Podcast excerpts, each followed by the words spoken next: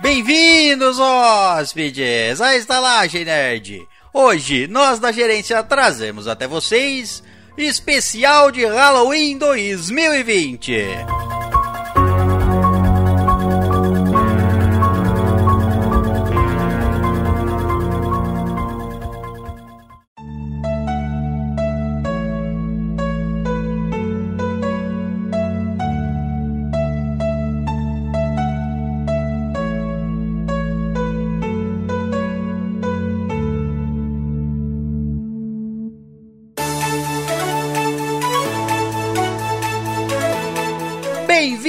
Assustadores hóspedes, à Estalagem Nerd, um podcast sobre cinema, séries, jogos, animes, RPG e nerdices em geral. E através da conexão, ele, o vampiro sugador Caio Rece. É, põe na frente eu sugo. Sugo até a alma. É, não é bem a alma que você suga, né? Tudo bem. ah, cara, é porque. Bom, não vou me gabar aqui não, mas já me gabei. Mas a pessoa, a pessoa perde a, a consciência, desmaia, quase morre. Isso você quer Vai pro outro Não. plano já. Ótimo. É, transcende, exatamente. Isso. E através da conexão também, ela, a bruxa que senta em vassouras, Natália Alpino. Meu Deus, gente, como assim? Não? Não. Porque bruxa é. senta em vassoura. Não, eu sou uma bruxa mais moderna. Não uso vassoura, Entendi. não. Vassoura coisa. Aspirador de pó. né? É, exato. Exato. Vassoura elétrica. eu- Agora eu quero ver você me falar que você não foi vestido de bruxa lá voando na sua vassoura no Burger King pra pegar um lanche grátis. Ainda não, tô aqui trabalhando agora e depois eu vou. Vai ser o lanche da noite. Vai ficar, essa, é, vai ficar rodando ali, né? Será que se eu levar o calhão na garupa da vassoura, eles me dão dois lanches? Eu acho que é Não, certeza chama- que sim. Eu tenho que ser uma Chama a vassoura pra cada pra um. prender. Põe ele naqueles cavalinhos de, de criança de loja de 99. Né? E rosteando esses cabeças de abóbora, eu, a múmia com a tumba arrombada César Peroso. Eu acho que não é só a tumba que tá arrombada, não. É a Ah, tumba, o cara. sarcófago, Foi o sutil. esparadrapo. Foi sutil aí, nesse, tá caindo. Tem umas coisas que tá caindo. Não, pô. A tumba tá arrombada, o resto tá caindo. Entra e Então- sai e nem sente. É, é muitos, muito, muito tempo de uso, né, cara? Então não dá pra. Não dá pra conservar. Não dá pra conservar uma coisa tanto tempo assim. Então é isso, hóspedes. Hoje vamos fazer o nosso especial de Halloween. Vamos contar algumas histórias nossas, algumas histórias de Halloween e principalmente as histórias dos nossos lindos ouvintes, os nossos hóspedes que nos mandaram suas histórias de medo, terror, cagaço e sei lá. mandaram as suas histórias. Então a gente vai ler as histórias dos ouvintes e contar algumas nossas. Mas antes, vamos aos nossos ótimos recadinhos e temos o nosso primeiro recadinho que é sobre a nossa campanha lá no Catarse. Temos a nossa bela campanha no Catarse que agora está o quê? Premiando os nossos apoiadores. Né? A partir desse mês de novembro já começaremos a entregar coisas extras para você, meu querido, lindo apoiador, seja do Catarse, seja da onde for. Você que é apoiador da Estalagem Nerd, você vai começar a receber os seus lindos prêmios. Prêmios não, é. Posso chamar de prêmios, eu posso chamar de agradecimentos. Mimos. Pode chamar do que São você quiser. mimos. É. Mimos, mimos. Pedacinhos exatamente. do Mimos nosso coração. Nossa, que Oh. romântico. pedacinhos do nosso trabalho. Porque vai dar trabalho. Vamos ter episódios extras para você que é nosso apoiador. É isso mesmo. E se você ainda não é apoiador, você pode apoiar a partir de sete reaisinhos lá no Catarse, a nossa campanha infinita do Catarse que agora dá prêmios. Os prêmios primeiro são esses aí. Sete reais não compra nenhuma mais. coca de dois litros, hein, gente? É barato, hein? Exatamente. Se comprar, compra quente. E daquela retornável, tem que ter o casco. De um litro ainda só também. E, e nem é todo lugar que vende o casco. Fiquei puta outro dia, fui no mercado, os caras falaram que eu tinha que ter o casco já. Ah, tá bom, não Você é tem, eu compro ele. Não, é não vendo. Ah, velho, se tu então enfia essa coca no seu cu, seu bosta. Pô, e se eu nasci agora e não tenho. Nunca comprei um casco na minha vida, eu tenho que ter um casco desde nascença. É Quando eu nasço, vocês doam um casco pra minha família? Eu pega tenho que comprar a primeira vez pra ter, pô. Gente, é. sabe aqueles cascos de vidro de cerveja? Vasilhame de cerveja? Lembra que antigamente dava pra trocar em sorvete na rua? Eu já apanhei tanto, gente, porque eu desfiz as caixas de cerveja do Olha. meu pai. Meu pai tinha umas quatro caixas. Quando ele percebeu, só tinha duas. Acho Trocava que era em só um picolé. cara que passava na sua rua que fazia isso aí. Nossa, gente, na minha cidade tinha isso, de vocês não tinha, não? Não, não tinha esse tráfico de Nossa, eu chupei muito vasilhames aí. Com as garrafas do cara, meu pai. pa- é, olha só, os caras passavam, tro- os caras bebiam, via, já, já via mamado, pe- pedia pra trocar casco e dava sorvete, Sorvete, entre aspas. entre aspas. Não, era sorvete. É, perigoso. gente. Pessoas oferecerem picolé aí na rua, é perigoso. Não troque nada por um picolé. Cuidado com o que você vai trocar no picolé. Esteja consciente. Cuidado com esse, onde você vai atrás desse picolé também. É, Cuidado com quem te oferece o picolé. O perigo mora tudo, ali, então. talvez. Bom, é, então é isso. Se você quiser ajudar a Estalagem Nerd aí conseguir esses belíssimos prêmios, lembrando que só os nossos apoiadores vão escutar esses episódios extras e os episódios extras, eles desaparecem no mês seguinte, é isso. Eles vão desaparecendo. Então, se você perdeu algum episódio extra porque você deixou de apoiar e não tá apoiando, sinto muito, o episódio não vai voltar mais. Então, apoie o quanto antes porque você também vai poder votar nos episódios. Então, você quer um episódio específico? É só votar lá. No- Todo mês vamos, vamos ter votações, vamos gravar episódios que você quer. Pronto. Belíssimo recado. Belíssimo. Tão belo quanto essa múmia velha. Você também pode nos apoiar lá na Twitch. Fazemos live lá na Twitch da- todos os dias de segunda a sexta. Gravamos lá toda sexta-feira o nosso episódio de leitura de e-mails. Você pode aparecer lá na Twitch, colaborar com seu Amazon Prime. Já, tem, já assina o Prime. Você pode contribuir sem pagar mais nada para a Estalagem Nerd e conferir nossa le- linda leitura de e-mails. Tem, tem leitura de e-mails lá na Twitch que quase não dá para fazer na Twitch, porque a da semana retrasada foi difícil lá. Bom, então é isso. Recadinhos dados. Vamos então ao nosso especial de Halloween.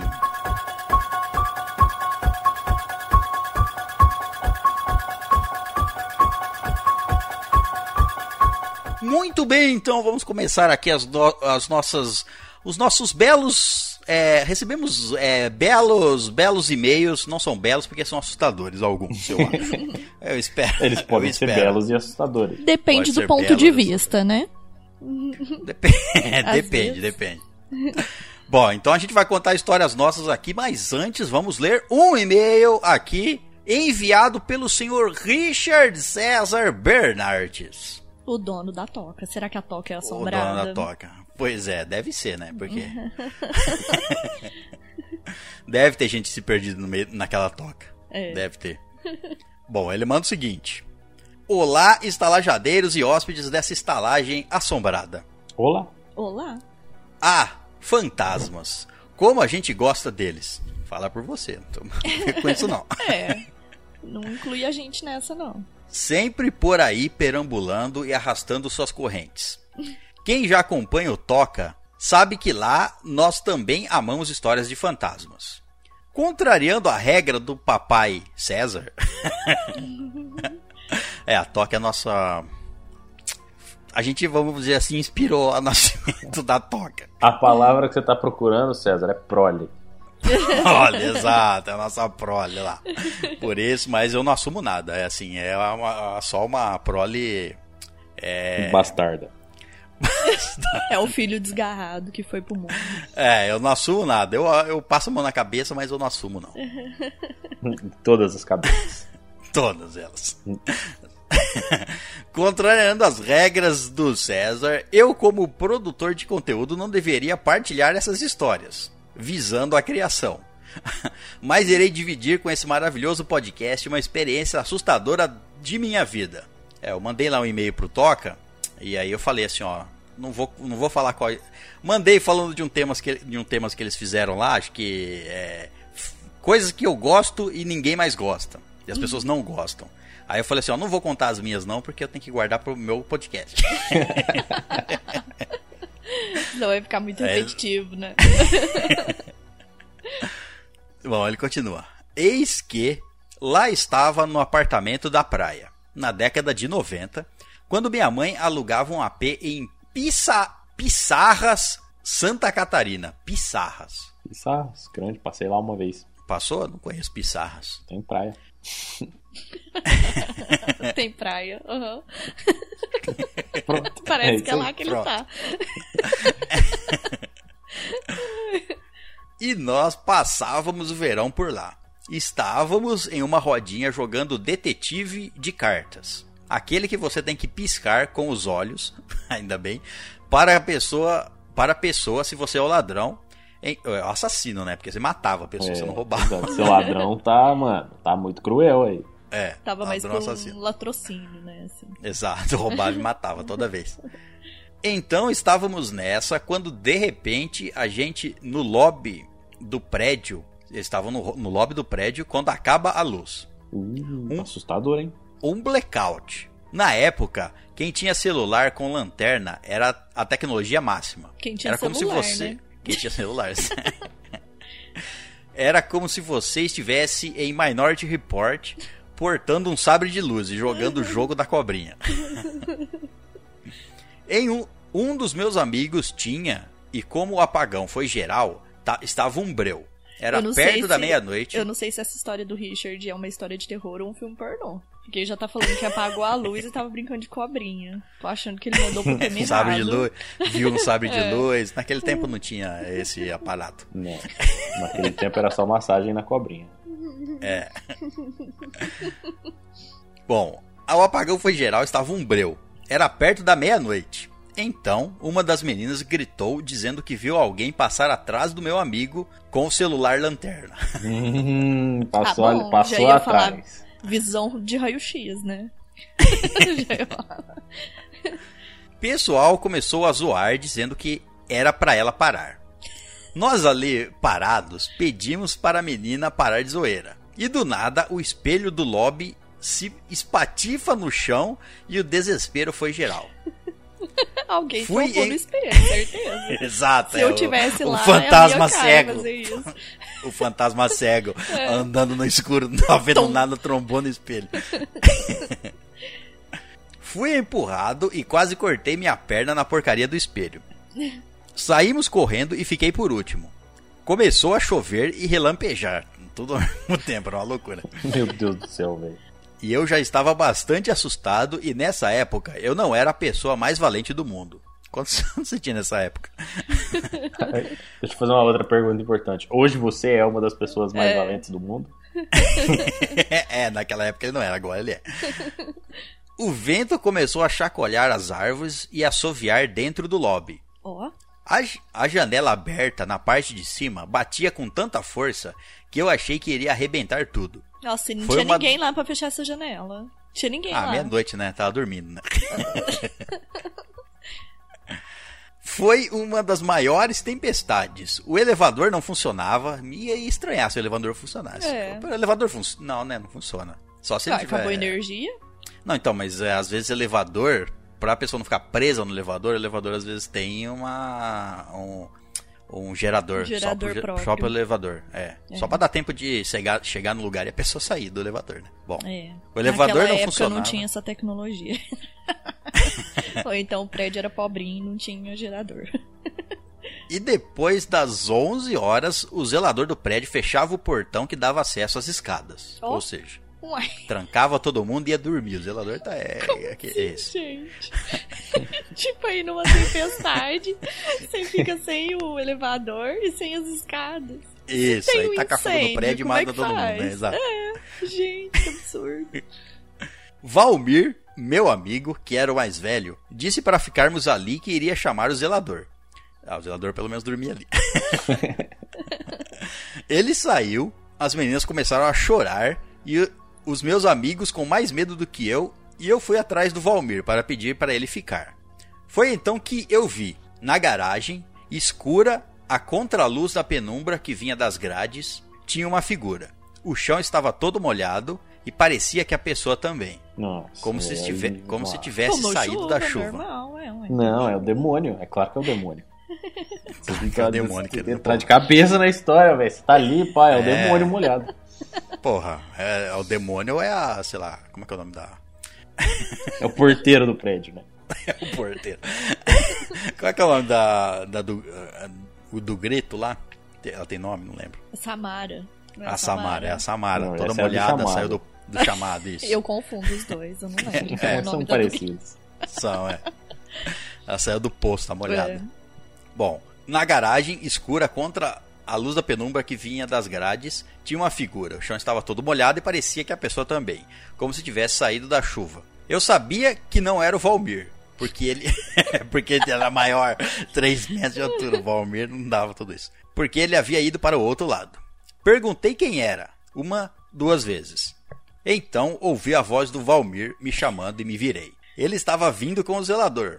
Eu disse, abre aspas, Valmir, tem um cara aqui dentro, tá vendo ele? Fecha aspas. Adivinha, não cara estava mais lá.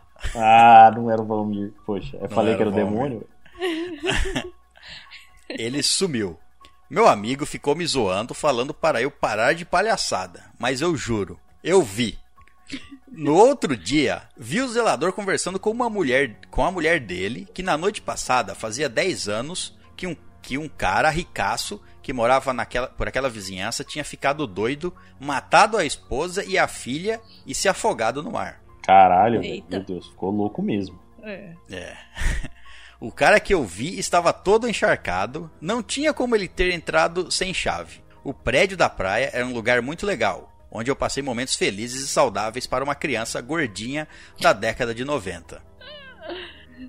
Se Agora eu gostou entendi. dessa. Agora eu entendi porque que ele falou aquela hora que ele ficou pra trás. O gordinho sempre fica pra trás. é Sempre assim. O gordinho tropeça, aí todo mundo corre, o gordinho tá lá atrás tentando levantar. O gordinho que vê as, assim. as assombrações É primeiro, né? assim. É o que É morre assim. primeiro no filme de terror. Se é uma criança, não morre. Às vezes. Às vezes. Às vezes. Às Às vezes. vezes, é. Depende do filme. Só se livrou porque era morre. criança. Se você gostou dessa história, passa no Toca e vem conhecer mais dessas aqui. Um abração fez e merchan, uma hein? Fez É, merchan. pois é, pode mandar, mandar o boleto pra ele Esse, já. mei- esse meio aí era só pra fazer propaganda. Pra fazer propaganda, tá, tá achando também. um abração e uma rabada fantasmagórica do dragão Lich, daquelas bem assombradas em todos os estalajadeiros. Bu. Gente, mas é foda, né? Porque, tipo assim, é que nem ele falou, onde ele tem boas lembranças, rolava coisas legais, as férias e tal. Aí acontece uma merda dessa pra criança, né, lembrar. Será que, tipo, o que, que pesou mais, né? Nas lembranças dele, as coisas boas, essa noite. Nunca mais voltou lá depois, Nunca né? mais. Então. Bom, e esse foi a, a primeira história mandada pelo senhor Richard César Bernardes. Assustadora Claro. essa história, hein? Meu Deus do É, céu. Eu achei que o demônio essa. fosse ser o Valmir, mas não foi. Então, toda vez que ele falava o nome do Valmir, me dava uma vontade de rir, não sei porquê. Era o. Valmir, né, cara? Era o Valmir, todo mundo conhece o Valmir. Mas, tipo, nossa, esse final aí é meio tenso mesmo. Esse negócio de que morreu gente doida e ai, credo. De boa. O cara matou a família, se afogou no mar, morreu afogado, e aí no dia da tempestade ele voltou.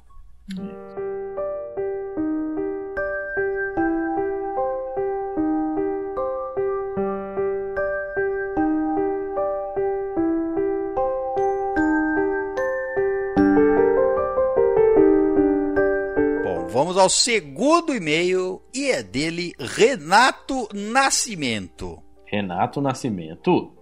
Renato Nascimento. Acho que eu nunca vi o Renato Nascimento mandar um e-mail. Acho que é o primeiro e-mail do senhor não. Renato Nascimento. Eu não tenho certeza se eu já vi, não, hein? Também não me lembro de nenhum Também não Renato lembro. Nascimento, não. Ó, Olá, belíssimos gerentes, como vossas deliciosidades estão no dia de hoje? Assustados. Eu tô. Não, eu tô delicioso agora, meu Deus do céu. Muito. Meu Tô nome me é achando. Renato.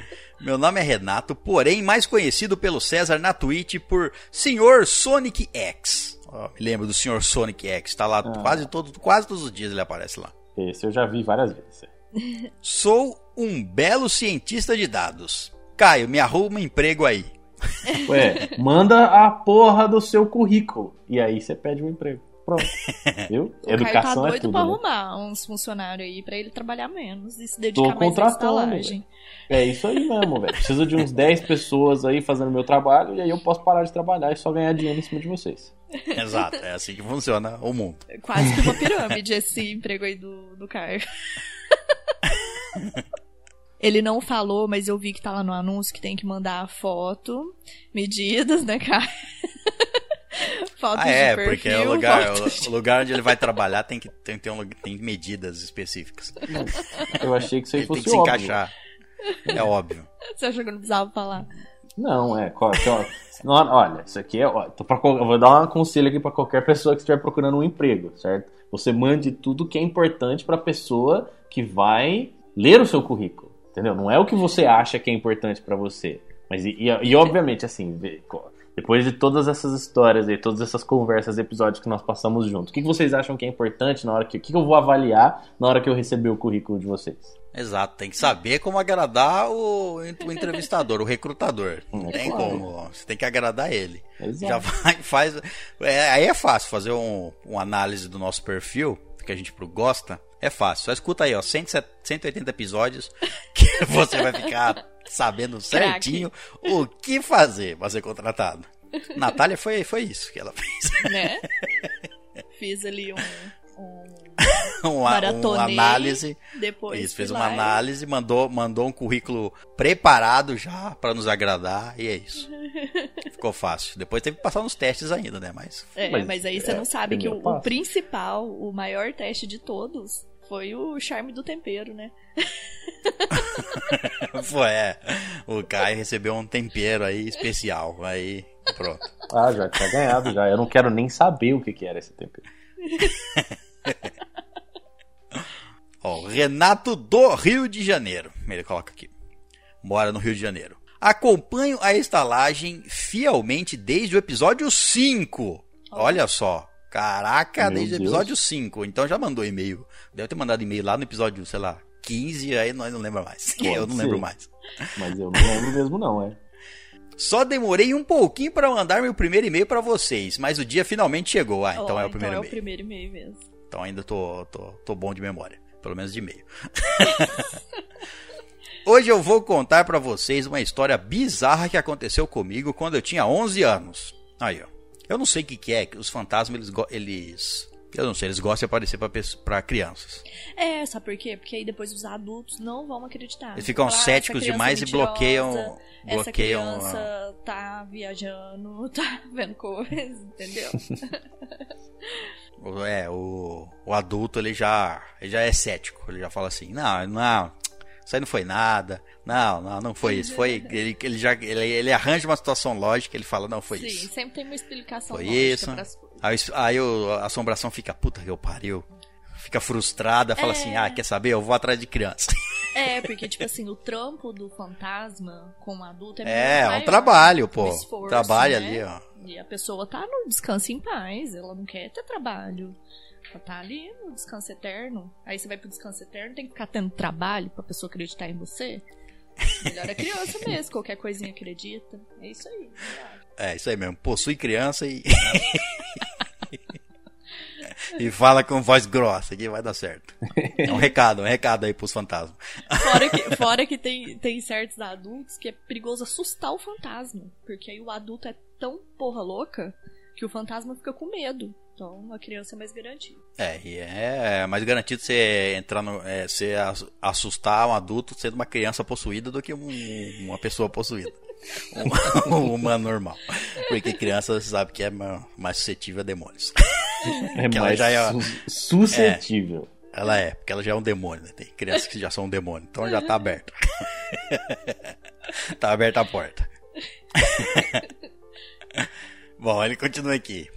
Porém, muitos anos tendo se passado desde então, eu consigo me lembrar claramente de cada detalhe. Como eu disse, sou do Rio de Janeiro, mas uma parte da minha família mora no interior da Paraíba. E É longe, quando eu f- é, pois é. E quando eu falo interior, é bem interior mesmo. Uma dessas pessoas é a minha avó. Uma velha tão ruim que eu não duvido nada que em sua juventude tenha sido cangaceira ou algo pior. ou, ou um fantasma. Porém, em minha inocência na época, eu estava doido para visitar o sítio dela. Triste erro meu. Ai, gente, olha, história de terror na roça é tensa, hein? tem outra aí, ó. É assim, ó. Pessoa, é, hum, pessoas da cidade não vê fantasma, né? Não vê porque o fantasma fala assim: caralho. É aqui. Tem até Muita uma relação. visual, né? Eu não sei. O fantasma fala assim: caralho, eu me movo pelo escuro. Pra chegar na cidade, tá iluminada pra caralho. que eu vou passar pela rua, todo mundo vai me ver. Não dá certo. Não, vou assombrar, assombrar o, o morador de apartamento. Não vai, né? Não, é, passa pela luz e vira fumaça. É, só se ele morreu no apartamento, aí ele tá lá, aí tá mais fácil. então, gente, da, gente do interior tem mais chance de ver coisas do que gente da cidade. Faz Tem todo gente- sentido. Tem gente que passou a, a, a vida toda sem ver nada, nada, porque sempre morou em cidades grandes. Pois é. Na verdade, eu não sei se isso é uma coisa muito ruim, não, viu? O que? Morar em cidades grandes? E não ver coisas do além. ah, não ver coisas do além, eu Não acho que é uma coisa boa. experiências sobrenaturais. Bom, ele continua aqui. A oportunidade dessa visita surgiu quando minha tia, que também mora aqui no Rio, decidiu que ia viajar para passar as férias na minha avó e me chamou para ir com ela. Como meus pais estavam trabalhando e eu estava de férias da escola na época, eu fiz essa viagem, sozinho com a minha tia e minha prima, que não deveria ter mais do que um ano na época. Eu, menino da cidade, fiquei encantado com a vida no sítio. Mas uma coisa que me que esqueceram de me contar na época é o porquê nenhum neto dorme na casa da minha avó. Fora o fato de ela ser uma das pessoas mais difíceis de se lidar que já tive o prazer de conhecer, parece que certas coisas a acompanham por muitos e muitos anos. Eu fui descobrir que tipo de coisas são essas da forma mais desagradável. Meu Deus do céu. Uma Isso é- noite. Nossa, eu tô com medo de escutar o que ele vai falar agora. Então, Uma noite, todos na casa já tinham ido se deitar. A casa estava em completa escuridão. Eram três quartos ao lado um do outro. Porém, Gente, dava para se ouvir. outra coisa, é sempre assim, né? Fantasma não gosta de aglomeração. Ah, não, Fantasma é. gosta de gente que tá sozinho. Então, assim, ó, aglomeração é, É mais que nem- fácil assustar, é que nem né? Tá- Quarentena, assim. É, Fantasma gosta de gente ali que tá em quarentena. É mais fácil não é você eles, não. assustar, né? Imagina, se você não, tem uma pessoa ali com 30 negros, você não fica com medo. É, porque 30 vai negros que um redor. desses acha graça, começa a rir e fala ah, palhaçada, aí o fantasma já fica meio sem graça. Então, Não, porra, e o fantasma vai. O fantasma vai lutar com 30 pessoas? Não vai. o fantasma não vai encarar essa briga. Bom. Eram três quartos do lado do outro, porém, dava para se ouvir tudo o que acontece no quarto do lado. Isso é perigoso também. Pode ser um terror. vai que ele escutou a avó dele fazendo alguma coisa. Ixi, aí, aí ferrou. Pois a parede não vai até o telhado. Ah, é aquelas, é aquelas casas que não tem, Tem forro forro. Hum. deixando a parte que deveria ser o teto do quarto completamente aberta. Nos quartos, em ordem, estavam minha avó, minha tia com a minha prima e eu no último quarto. Erro grave, erro grave. erro grave, criança dormir sozinha, erro grave. no meio da noite, começamos a ouvir um choro bem baixinho com uma voz feminina. E esse choro estava vindo de dentro da casa. Minha tia chamou pela minha avó, mas não teve resposta. O choro continuava. Quando minha tia disse que iria se levantar para ver o que era, ouvimos o que parecia ser um morcego saindo do quarto da minha avó e sobrevoando a casa inteira. Ó, o vampirão aí. É, a avó Drácula. acho que era o Drácula. Drácula vem empalar a vovó e vocês atrapalharam. Veio chupar a velha e vocês atrapalharam. O que era um morcego passou a parecer ser dois, depois três. Ó, Nossa, eram Ao vários ponto- Dráculas. Eram vários, olhos, né? A ponto de já não conseguir saber ao certo o número de morcegos que estavam sobrevoando nossas cabeças. Com isso, minha tia, com medo, não ousou sair da cama. É isso aí. É isso aí, família. Vou salvar unida. aquela criança do lado ali. Foda-se. Não é meu filho? Não é meu filho, até, trancar, até trancou a porta, né? Quem mandou vir atrás de O mim? moleque batendo na porta lá. Sai daqui, demônio. Morre sozinho aí, seu moleque. Ela gritando: Pega ele, pega ele, não eu. Eu mesmo estava coberto dos pés à cabeça, sem conseguir me mover nesse momento. O som dos morcegos só parou quando de, quando, de todas as portas e janelas da casa, que eram de madeira, sem partes de vidro, que desce para ver a parte exterior. Começou a vir o som de alguma coisa que eu só posso imaginar que fosse pedras sendo arremessadas contra as portas e janelas. Nesse ponto, ó, já tive, contei uma história que tem, tem coisas parecidas. Nesse ponto, o som dos morcegos ia passando aos poucos, enquanto o som das pedras permanecia constante. Isso perdurou por alguns minutos. Eu podia ouvir minha tia chorando no quarto ao lado com a minha prima.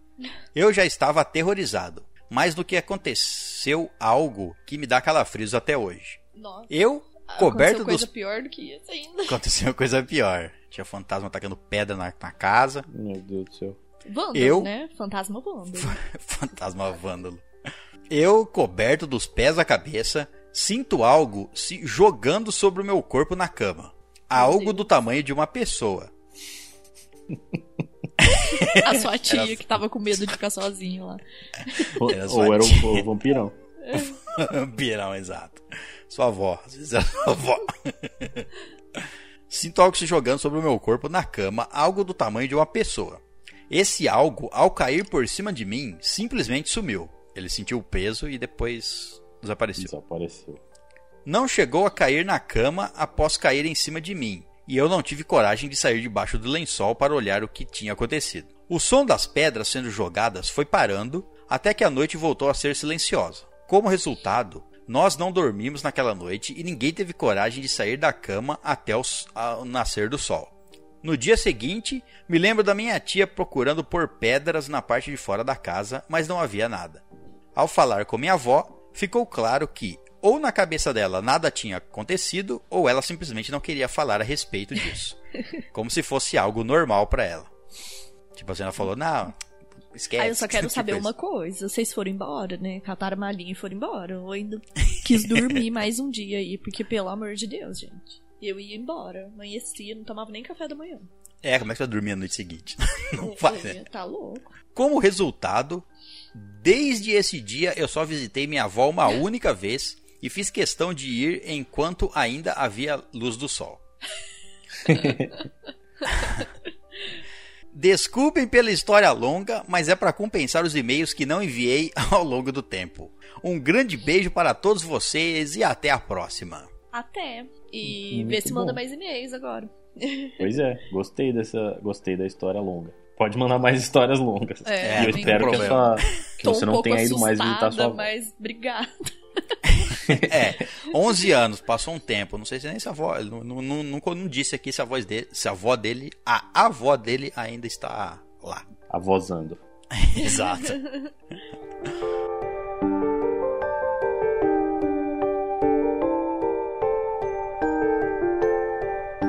Bom, vamos ao próximo e-mail e é dele Felipe Alexandre. Ele manda o seguinte: Olá, estalagem e possíveis convidados. Olá. Olá. Voltei das cinzas para contar uma história que aconteceu comigo que me arrepia até hoje. Aliás, sou eu, Felipe Potter. Ah, Felipe Potter. Eu lembro do Felipe Potter. Felipe Potter, Felipe Potter lá das nossas lives na Twitch. Eu sou seu pai, César. eu acho que não. também Eu acho que, não é definitivamente não. Eu participava, quando menor, de uma de umas atividades de sobrevivência. Escoteiros. É, ou, ou pais, né? Pais que não gostavam dos filhos. Olha, vamos, vamos participar de uma brincadeirinha? Tó, fica aí na selva uma semana, depois a gente volta. Abandonava ele. A atividade de sobrevivência. Tudo ocorreu quando eu tinha uns 15 anos e resolvi participar. junto com uma boa quantidade de amigos, de um acampamento de sobrevivência, de dois dias na minha cidade. As regras eram levar o mínimo possível de suprimentos, que bela regra, hein? Inclusive não levar barraca. Ou seja, a, a regra é. Vem se fuder aqui. Você também.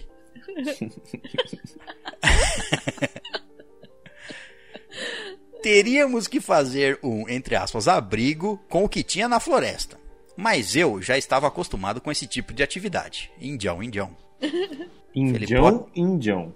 Indião, indião. Certo. Felipe Potter, ô cacique. A floresta ficava no fim da minha cidade. Eu ti... Ela tinha duas trilhas, meio fechadas pelo tempo, e algumas clareiras, uma das quais usamos para o acampamento. Tal floresta me deixa com um certo receio, deixava com certo receio. Sempre tive uma sensação estranha quando entrava nela. Na, entre aspas, entrada da floresta, tinha uma escola particular e um campo de futebol. Ficamos em uma clareira de certo modo bem distante do início. O grupo em que eu fazia essa atividade era de certo modo reconhecido na cidade. Sendo assim, chegamos num sábado às 8 da manhã, fizemos os abrigos e até a hora do almoço estava tudo pronto. Naquela mesma tarde, enquanto estávamos na clareira, apareceram dois estranhos rapazes, em torno de 16 anos, que diziam querer pa participar e entrar para o grupo. Chegou uns caras estranhos. Eu, hein? Falou assim: vamos entrar nesse grupo aí, hein?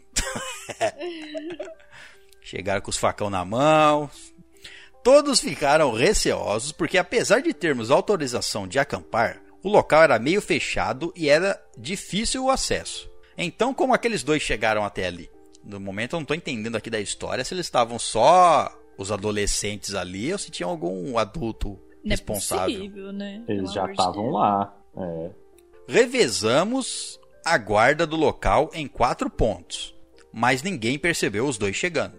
O nosso representante disse que esse acampamento eles não poderiam, mas numa próxima reunião eles com certeza podiam. Os, os rapazes insistiram, queriam por algum motivo muito participar. Ai, Mas o gente, represent- não deixa eles bravos, faz o que eles querem. É, olha, isso me lembra, isso me lembra um filme. Me lembra um filme que me deixou, assim, um filme não é de terror, mas o filme me deixou me deixou tenso. Não sei se não, não vou lembrar o nome do filme. É um filme que um- uns uns cara usavam umas máscaras de animal e pega, pegaram umas crianças numa escola. Tinha uma- é, só tinha a professora e as crianças. Pegaram eles, raptaram, levaram pro meio do mato. E aí tem aquela toda a história. Um deles fugiu, alguns fugiam, eles iam atrás. E esses caras, tipo, mataram várias pessoas. Caralho. Ninguém lembra desse filme? Não. É um filme lá de, sei lá, de 1980 e alguma coisa. Putz, não vou lembrar o nome, mas enfim, me lembrou esse filme. Assim, chegou uns caras, raptou todo mundo ali, os caras estranhos chegaram ali, daqui a pouco eles põem a máscara. Bom. Os rapazes insistiram, queriam por algum motivo muito participar. O representante não permitiu. Sendo assim, eles se viraram imedi- imediatamente e foram embora pelo mato. Bem estranho. Bem estranho. Bem estranho. Surgiu uns caras ali. Posso fazer parte? Não. Foram embora. A tarde assim caiu. Chega a noite. Para quem não conhece muito, quando a noite chega, fica muito escuro na mata. E especialmente naquela noite. Estava Ah, um clima. Estava um clima frio e chuvoso. Nossa, gente. Ou, não, para, velho. Como assim? As crianças não podiam fazer, não podia levar barraca, aí tava frio, tava chuva. Era não, você tá vendo? Sobrevivência, era- antigamente era, era criado treinamento, no- exato. do, do jeito certo. Hoje em Sobreviviam, dia, não pode brincar nem exato. com a mangueira. Hoje em dia, se aconteceu o apocalipse, se aconteceu o apocalipse, essas pessoas que vivem aí Não vive. não vivem, que vivem em apartamento aí, morre tudo. Tudo. Morre tudo. Morre tudo. Vai fazer um curso aí de sobrevivência na mata, igual o senhor. ah, igual o senhor Felipe Potter aqui. Bom, estava um clima, um clima frio e chuvoso. Por volta das zero horas, ou seja, meia-noite, eu estava de guarda na região leste junto de três pessoas. E ainda por cima, né, os caras faziam. Os caras faziam as crianças ficar de guarda. Então, gente. Fica de guarda aí, vamos treinar vocês a ser olheiros. Porra, bom. Percebíamos várias movimentações estranhas no mato vindo dessa parte. E de todos os outros lados falaram no rádio a mesma coisa, ao mesmo tempo, sobre duas regiões, mas achávamos que era apenas os ventos. Após um tempo, as perturbações na mata logo se tornaram como corressem por ela, batendo nos galhos e árvores. O poço da região norte reportou que viram dois vultos, correndo a uma certa distância ao redor do acampamento. Mas o que falaram foi que estavam correndo de forma muito rápida e ameaçado- ameaçadora. O que nos restava. Não era tão rápido assim, eu acho. Não. Senão eles nem via. O que... o que nos restava era recuar a guarda para ficar mais concentrada no acampamento. Era sair gritando na loucura, né? o recuar dele é assim, ó. Corre! Corre, negada. O, re- é, o recuar foi, meu Deus do céu, corre. O meu irmão estava sozinho em um, um posto que ficava bem no início da mata, onde ficava ao lado da escola. Começou a ouvir as movimentações nas árvores de forma muito forte. A chuva começou a cair mais forte a partir desse momento. Já estávamos todos no acampamento com facas e canivetes na mão quando o alarme da escola tocou por algum motivo. Parte do acampamento já estava aterrorizado. Aterrorizado. Aterrorizado. Muito É bom. os dois jovens que não deixaram entrar, aí ó. O que, deu? Né? Uma parte do grupo foi verificar a escola, enquanto que os outros ficaram na clareira. Eu me pergunto O que povo é não pessoa. aprende, né? O povo não aprende. O povo vê filme de terror e não aprende. Gente, povo não fez aprende barulho, outra. caiu alguma coisa. Vou lá ver? Não, não vai, amor. Não vai. Vai ver não. Não separa, Enquanto não não, separa. não clarear o dia, você não vai lá ver não. Se ficasse os 30 ali junto, eu não fazia nada, o fantasma. Mas vai Exato. separar? Olha aí, Fantasma não separou em de grupinho. Não gosto, exato. Eu fico pensando o organizador dessa bagunça aí. Falou assim: não, vai lá, criança, investiga a escola pra mim. Eu vou ficar aqui no acampamento protegendo os outros. Vá lá vocês aqui verificar o alarme na escola. Uma parte do grupo foi verificar a escola, enquanto que os outros ficaram na clareira. Ao chegar na escola, o alarme imedi- imediatamente parou. Não havia nenhum sinal de invasão ou de vidro quebrado. Então, não ligaram para a polícia. Bom, Certo. até Errado, esse momento né? eu tava achando que eles. Errado, eles- já tinha que ter ligado pra um monte de gente. é, e até esse momento eu tava achando pai que eles. É. Que eles estavam. Que eles estavam, tipo, Pai, mãe, te isolados ali. Mas não, tinha um telefone, tava bem então. Então, Nesse momento, a situação fica mais estranha, pois começamos a ouvir gritos, berros ai, mesmo, amado. em pontos distintos e distantes do acampamento. Gritos, escuto de grito, grito forte, berro. Eu e seis pessoas fomos verificar com vários, em vários pontos e não havia nada. Gente, Nenhum mas por sinal quê? de que tinha causado aquilo. Porque aqui Ódio. foram verificar? Por quê, gente? Por quê? Ah, não eles estavam vai, com gente, não vai. Estavam com canivetes e facas, né? Aí. Aí vai matar o fantasma. É claro. Ferro mata fantasma. Mata. No Supernatural, o, o- ferro ele não mata o fantasma, mas ele Repele e desfaz. repele, desfaz o fantasma. Depois ele volta. Quando voltamos para o acampamento, com todos reunidos, discutimos o que poderia ter sido e a possibilidade de chamar a polícia. Possibilidade. Nossa, gente, demorem. Escut- Escutaram o grito, é. Então demora demais, né? Polícia também vai chegar, eh, não, o cara vai chegar, não vai saber achar o caminho, vai morrer. Já vimos isso em filme, né? O policial chega, pede ajuda, a ajuda chega e morre. Alguns disseram. É sempre uma ajuda de merda. Isso quando a polícia vai, né? Cá entre nós. Quem pode É. chamar é a polícia nem ir. Pô, exatamente. Esses pau no cu que resolveu ir pro meio do mato, agora vem Ai. encher meu saco. Os vão pro meio do mato. Fuder vão pro meio do mato na chuva, resgatar criança que tem que aprender a sobreviver. Foi lá pra sobreviver, ah. Daqui a pouco vão pedir um McDonald's pra me levar também. Alguns disseram que as agitações na mata, os gritos e o alarme ter tocado era ação daqueles dois rapazes. Mas não podia ser, pois eles não podiam estar em vários lugares diferentes ao mesmo tempo. Aí é já o máximo eles teriam feito isso. Se eu fosse um deles, eu teria feito com certeza. Se eu fosse um deles, eu voltava, chamava não mais deixou eu gente. ficar agora? Não, vai, não vai dormir também. Chamava mais gente, chamava minha gangue e fazia isso em 15 pessoas. que deve ter sido o caso aqui. É. Ó, É, vamos acreditar nisso, os céticos. Se eu não acreditar nisso, eu não durmo de noite, gente. Exato, é. A gente tem que fingir que. Não, a gente tem que. Vamos, vamos, vamos, Vamos, ver vamos até onde isso vai. achar lógica para tudo. Vamos achar lógica. Vamos tentar, né? Você acredita no que você quiser. Bom, eles conti- ele, ele continua. Perguntamos ao pessoal da Guarda Norte como eram os dois vultos. Pretos.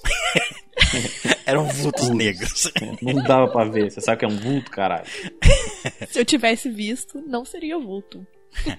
Perguntamos ao pessoal da Guarda Norte como eram os- eram os dois vultos, mas o rádio estava mudo. Pronto. Eita. Os dois primeiro já foi. Mandamos um grupo à procura deles.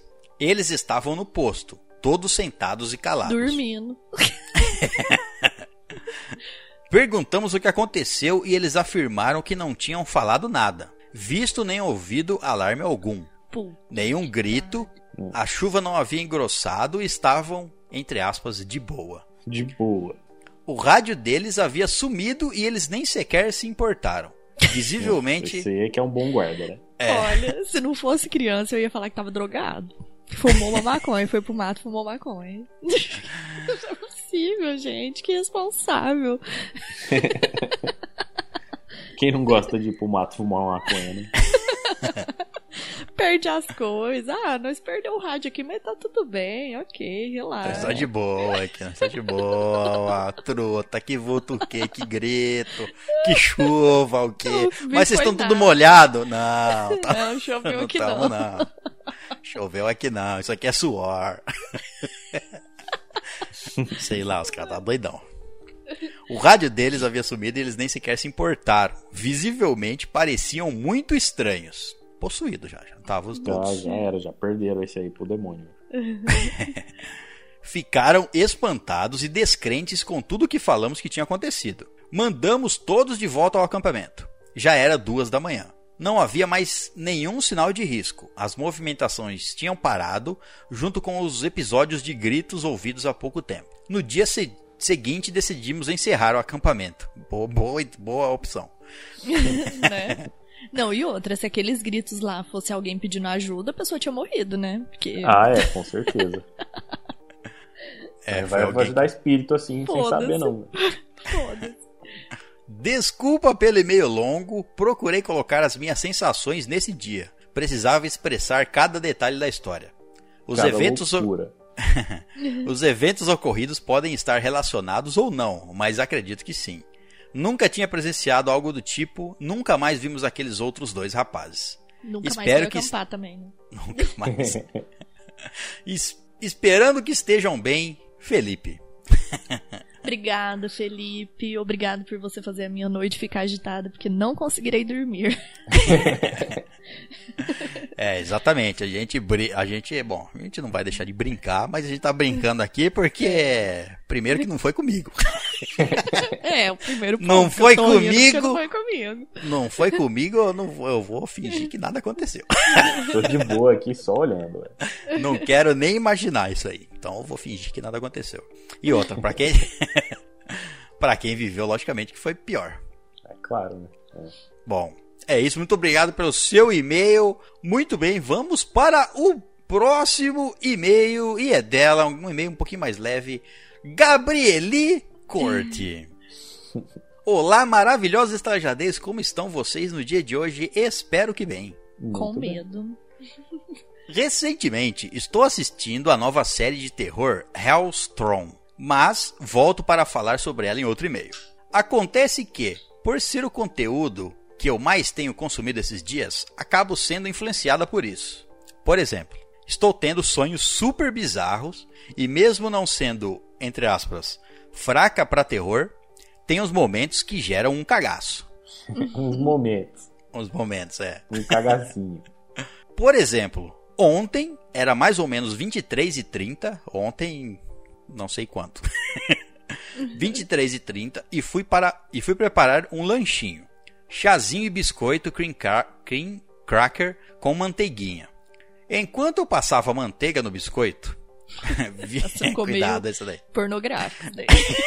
O pessoal tem a mente suja mesmo, né, velho? Passar aquela manteiga naquele biscoito. Deixar o biscoito Quando lustroso. no meio da noite eu passava manteiga no biscoito. Lentamente. Com as Lentamente. mãos. Com as mãos. Vi um vulto branco passando do outro lado da janela fechada. Levei um susto, mas continuei fazendo o que estava fazendo porque provavelmente aquilo tinha alguma explicação racional. É assim. É, claro que Aí, ó. É. prova que a Gabi não é racista, porque a maioria das pessoas que fala que vê vulto, fala que vê o vulto preto. Já relaciona. O vulto da Gabi é branco, representatividade é isso aí, vamos lá. Entendi. É, é realmente isso aí. Mas é sempre um vulto. nu- Nunca é um vulto fêmea, é sempre um vulto macho, ó. É porque só Vulto, homem macho. faz essas presepeiras. Mulher mais morre vulto. bem, vai ficar quietinha, vai descansar. Não vem encher o saco de ninguém depois. Ah, é, vai falar Tá isso aí certo. pra. pra... Bom. Mais uma vez aqui, ó, ela tá falando. Aquilo não foi dado. Provavelmente tinha uma ra- explicação racional. É assim que você morre. ah, não, não foi nada. Vamos continuar aqui dormindo. e por que não ia comer meus biscoitinhos sem manteiga? Tá, Tá então certo. ficou ali. Tá Porque se certo. for morrer, melhor morrer com a barriga cheia, né? Morrer Obstinação, com né? Lógico. Pois bem, me concentrei novamente no que estava fazendo. Deve ter se concentrado de, de uma maneira incrível, Nossa, né? uma bela de uma concentração importante, né? Que é, Novamente. É complicadíssimo passar, passar manteiga. É, pra não quebrar, porque às vezes se você pegar com muita força quebra. Meu Tem que Deus. concentrar. Novamente, o vulto na janela. Eita, Mas dessa vez, percebi que não era um vulto branco, mas sim uma luz. Pensei, ah, deve ser os faróis dos carros na rua. Sendo que a janela dava para um corredor do quintal e a de casa que não tinha ligação direta com a rua. A pessoa gosta de se enganar, tá vendo? É, não, com certeza. É o reflexo que bateu lá e é, bateu num Voltou, é a- vidro, é refletiu a lua, aqui. é a lua. É a lua. É a lua, é a lua. A lua se movendo rápido pra caralho. É o Harley. O cometa tá passando. É, é. prazer, Harley, né? O cara aparece na janela e fala: Oi, sou o Harley. Continuei passando a manteiga nos biscoitos. Não é nada, não é nada. Mas agora olhando para a janela, passando daquele jeito, né? Olhando para a janela. tá? A minha mesa tá com manteiga, a É. dela tá com manteiga. E percebi que a luz continuava. Até o momento em que notei que a luz sempre se movimentava quando eu passava manteiga no cream cracker. Era um fantasma fi Com fome. fissurado na. Isso, com fome. Eu percebi que meu fantasma não era nada mais, nada menos que o reflexo da luz batendo na faca e refletindo no vidro da janela. Ai, meu Deus. Caralho, essa faca tá bem ilustrada, hein? Vou falar a verdade. A bela de uma faca essa. Essa história é só pra mostrar que o cagaço às vezes faz a gente ver coisas onde não existe nada. Às vezes. Um beijinho de esquimó em todos vocês, que o grande ovo verde nos ilumine. É, Amém. Que bem. ele nos proteja dos maus espíritos. Falando nisso, você tem alguma história pra Aí eu contar? tenho. Eu tenho. Ó, quem participa do grupo do WhatsApp já vai até saber dessa história. Quem E- não sabe, quem não sabe, tem aí os links do grupo do WhatsApp, É. do grupo do Telegram, quer entrar aí, entra aí. Você fica sabendo das coisas em primeira mão, tá vendo? Fica. Quem tava lá já pegou spoiler. Mas o que que acontece? É... Tipo, eu, nunca aconteceu nada assim, tirando na época de, sei lá, quando eu era mais jovem, adolescência, eu tive muito terror noturno quando eu era adolescente. Mas depois disso, tipo, nunca tinha acontecido nada. E eu também sou assim, eu fico procurando as, a, a lógica em tudo, né? Então talvez a- às vezes até aconteceu e eu nem percebi. então. Um, um dia eu, eu tava aqui dando. Tipo, eu acordo de manhã com o Kalel, pego ele ali no quarto e tal, levo pra cozinha a gente toma café da manhã junto. E aí eu sempre dou uma mazinha dele, um bolinho.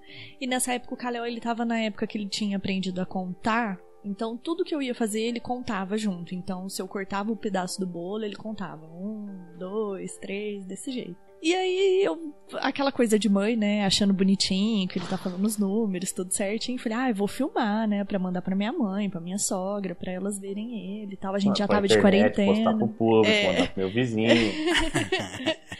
E a gente já tava de quarentena. Nessa época de quarentena, a gente começou a filmar muito as coisas, tirar muita foto pra compartilhar com os, familiares, né? Enfim. Aí eu filmei isso, sabe? E ali eu cortei o bolinho dele, ele contou um, dois, três tal. Dei o bolinho pra ele. Na hora que eu entreguei o bolinho, eu parei a gravação e fui ver como tinha ficado. E aí, detalhe, tava só eu e ele na, na cozinha. O Dani tava dormindo no andar de cima da casa. Então, assim, sem possibilidade, sabe? De, de ter algum som que não fosse eu, ele ou algum gato. Aí- Olha, gatos podem ser possuídos, hein? É. Eu não Aí- sei se. Bom, Ah, continuando. pode eu, falar. Eu, eu, eu- eu tenho uma história de, gato que eu, eu não sei se eu já contei. Eu não lembro se eu já contei. Não, então depois você conta, mano. Na dúvida, você Tá. conta de novo. É, conta de novo. Eu não sei, eu não lembro. É muito, muito episódio, vai. Vamos ficar assim, isso porque faz três anos, né? Quando fizer dez, aí tá fudido. Aí Então. vai ter que contar as mesmas histórias de novo. Tomara que a gente tenha que assim. contar as mesmas histórias. Pior é se tiver história nova. Deus me livre, eu, hein? Quero saber disso, não. Enfim. Aí, na hora que eu fui assistir o vídeo, gente, e tipo assim, depois eu vou passar o áudio, né, pro, pro César, o César vai colocar, vocês vão ouvir. É, aí eu conto com ele, eu comecei a, a cortar o bolo, eu conto com, com ele. Um, dois, três, aí eu cortei três fatias de bolo e depois fui cortar os quadradinhos. Então, na hora que eu contei um, dois, três, e ele repetiu comigo, aí eu falei pra ele assim, ó, e agora, o que que a gente faz? Porque a gente já fazia isso, né? E ele falava, corta, agora corta.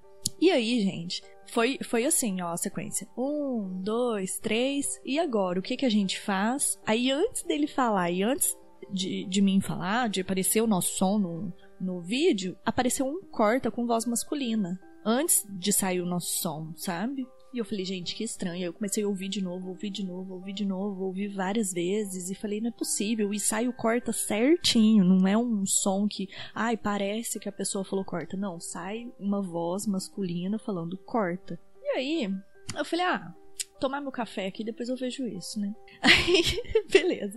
Aí na hora que a gente tomou o café e tal, é, eu falei, gente, eu vou. Eu não entendo muito de edição de som, né? Porque afinal de contas não sou eu que edito o podcast. Então, existem outras pessoas que entendem mais. E na época, eu lembro que. Acho que o Richard do Tóquio, né? Ele me deu bom dia, a gente tava conversando algum assunto do podcast, e eu falei, cara, aconteceu uma coisa comigo, eu quero te mandar, e eu queria que você me falasse se vo- você entende mais de som, se pode ter sido algum erro, alguma coisa do meu celular, né? Aí eu mandei pra ele ele falou: Não, tá limpo, não tem nada. O que pode ter acontecido, se a gente for pensar de forma lógica, é o seu celular tá é, hackeado e a pessoa ter falado alguma coisa e apareceu o som. De Mas, tipo, forma lógica. Então.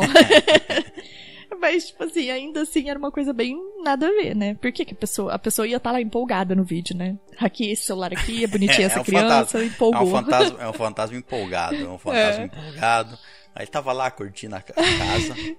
Né, essa casa aí, terreno. Deixa eu Sabe participar foi dessa con- cê sabe- brincadeira. Você sabe, onde foi construída essa casa? Em qual terreno? Cara, ó, es- ó, es- spoiler, história dentro da história. É, a gente não sabe se aconteceu alguma coisa aqui, mas o ano passado teve um cara que foi achado morto aqui no fundo de casa, no quintal. Na sua casa? Ah, pre- prende. É, prende. não, não, Ah, no, não no meu quintal. No Ah, fundo bom. da minha casa. Foi achado Porque, aqui tipo no meu assim, quintal. Mas é. não fui eu, não. A gente nem sentiu o cheiro, nem nada, coitado. Mas, assim, o que, que acontece?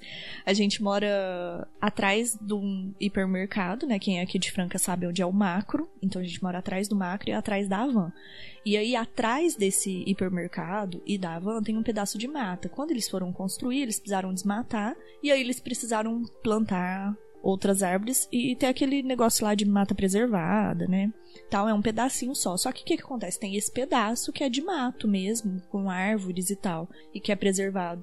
E muitas vezes as pessoas entram ali pra fumar maconha, essas coisas, sabe?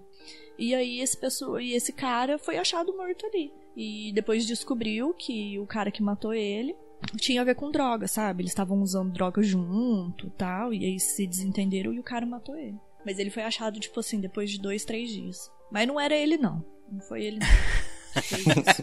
Não foi, É, não, tá? não, Tô não falando, não não foi. foi. Não, acho que não foi, não. E aí, Acho que enfim, não- voltando pra Acho primeira que não história. foi, foi, foi outra pessoa, então. Foi. Voltando pra primeira história. Aí, beleza, eu fiquei com isso na cabeça, porque, tipo, nunca tinha acontecido. Aí, por mais que eu tava tentando achar uma, uma resposta lógica pra situação, eu não conseguia encontrar. E eu fiquei obcecada no vídeo, eu ficava escutando toda hora, tentando entender se tinha acontecido algum barulho, se a minha voz tinha duplicado e tal. E, enfim. Aí eu contei pro Daniel. E o Daniel é a pessoa que vai mais achar a resposta lógica em qualquer coisa que você for contar. O Daniel, ele é ateu, ele não acredita em nada disso. Entendeu? Tudo vai ter um motivo químico, físico, alguma coisa assim pra ter acontecido.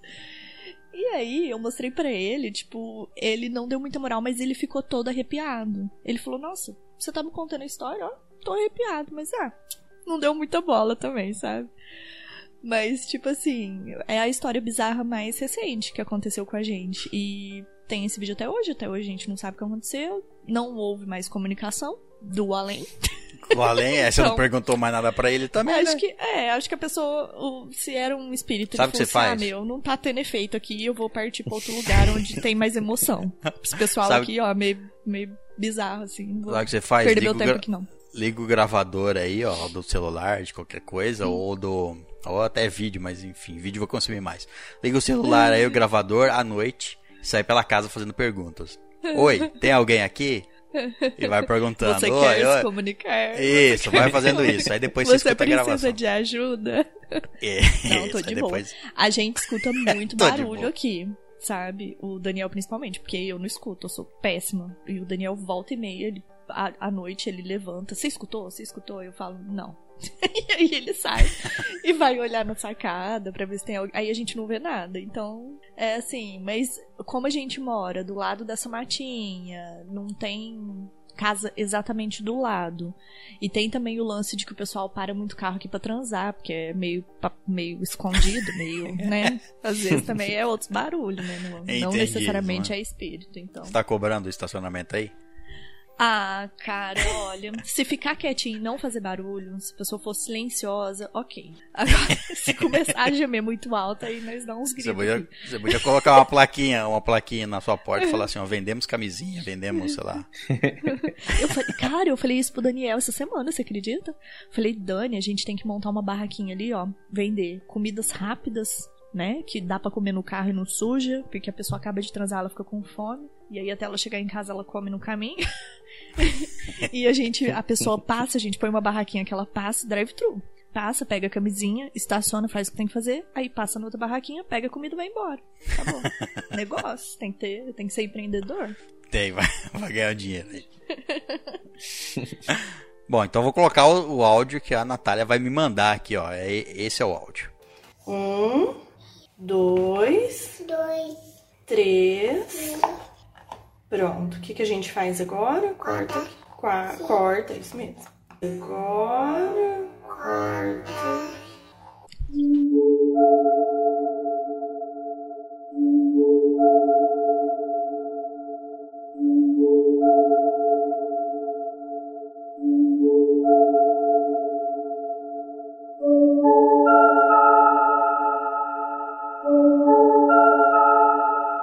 Então vamos continuar aqui com os e-mails. O próximo e-mail é dela novamente, Gabrieli Corte. E ela manda o seguinte: Olá, assombrosos estalajadeiros, como estão vocês no dia de hoje? Continuo bem. Assustada ainda. Bom, ela manda o seguinte: Minha história de terror é Minha Casa. Minha vida. Meu Deus. Nasci. A história de terror começa. Nasci. O sonho do meu pai era morar em uma casa grande, com piscina, área de lazer, e esse sonho se realizou quando eu tinha uns 8 anos e nos mudamos para uma chácara. A antiga dona estava vendendo o lugar, pois o marido havia falecido e ela queria ficar longe das memórias e mais perto dos filhos, que Já moravam errado, em né? outra cidade. É, comprou É uma casa que alguém começa. morreu. Gente, ó, vou falar uma coisa, minha opinião. Verdadeiro fantasma não é o fantasma que morreu e tá ali na casa. O verdadeiro inimigo, na verdade. O verdadeiro inimigo não é o fantasma que morreu e tá ali na casa. É o corretor. O corretor, ele te vende a casa, ele nunca fala Ó, alguém morreu aqui, alguém foi assassinado, houve uma chacina. Você pergunta não também? fala. Você pergunta? Não. Então, não, né? Porque pergunta. o os olhos não veem, o coração não sente, né? Então É, a pessoa às vezes então, fica até com medo de perguntar. Então, pra que, que ele vai falar se ele sabe É. que o comprador não quer Você ouvir? olha aquela casa maravilhosa, cinco suítes, uma piscina com cascata e sauna, que não sei o que tem, quanto tá? Ah, baratinho. Aí você pergunta pro corretor, mas por que não? É porque o vendedor é muito gente boa, ele quer vender barato. Você nunca sabe por que, que é, o corretor nunca te conta, viu? Tem que perguntar. Morreu alguém aqui? É, Direto. Pergunta especificamente. Especificamente, é. Então, aí no caso da Gabi, eles sabiam e foi mesmo assim, né? Tá errado. É, a dona da casa estava vendendo porque o marido havia falecido. Bom, na primeira visita do meu pai à casa, da entrada se via um- uma plaquinha com o nome do lugar, abre aspas, Recanto da Saudade, fecha aspas. Aí então, ai, aí então, saudade. Recanto da saudade. Ai, É. meu Deus. Saudade que eu tinha de ser vivo. Continuo com saudade, tô aqui. a então dona disse que o nome era em uma homenagem ao seu finado marido. Minha mãe achou o nome melancólico e um pouco sinistro. Por isso, quando nos mudamos, a placa foi retirada, mas nunca renomeamos o lugar. É, nome de cemitério isso daí. Cemitério da minha cidade. Chama Cemitério da Saudade. Exato. Que absurdo. Durante os anos, muitos eventos estranhos aconteceram e eu vou narrá-los como pequenos relatos separados. Primeiro relato: vozes, barulhos e luzes. A casa, à noite, tem uma aura naturalmente sinistra. Eu, quando criança, tinha pavor de ir do lado de fora depois que anoitecia. Então minhas noites eram passadas em frente à TV, assistindo a algum programa infantil. Tá Na certo, época, Por isso que tá viva. na época, meus pais trabalhavam até a noite. Então, a dona Selma, uma amiga da família, veio morar com a gente para cuidar de mim e do meu irmão enquanto meus pais não estavam. Todas as noites eram iguais. Eu e meu irmão chegávamos da escola e íamos assistir TV na sala. Dona Selma fazia a nossa janta e, após jantarmos, ela se juntava a nós na sala. Meu irmão norma- normalmente dormia cedo, enquanto assistia TV, mas eu ficava esperando meus pais chegarem. E só depois conseguia descansar e dormir direito. Então ficávamos eu e a Dona Selma assistindo TV até tarde. Aconteceu de algumas vezes eu ver as luzes do carro do meu pai refletirem na parede da sala, como se ele tivesse estivesse chegando. Eu ouvi o barulho do carro sendo manobrado, eu ouvi o motor parar, eu ouvia meus pais batendo as portas do carro, ouvia eles conversando do lado de fora, ouvia a porta da casa abrindo, ouvia os saltos da minha mãe no corredor da casa, e quando ia encontrá-los não via ninguém. Eita Nossa, porra. Isso se chama ansiedade. Você tava ansiosa pra ele chegar logo. Aí tava imaginando coisa. Caralho, imaginou bastante.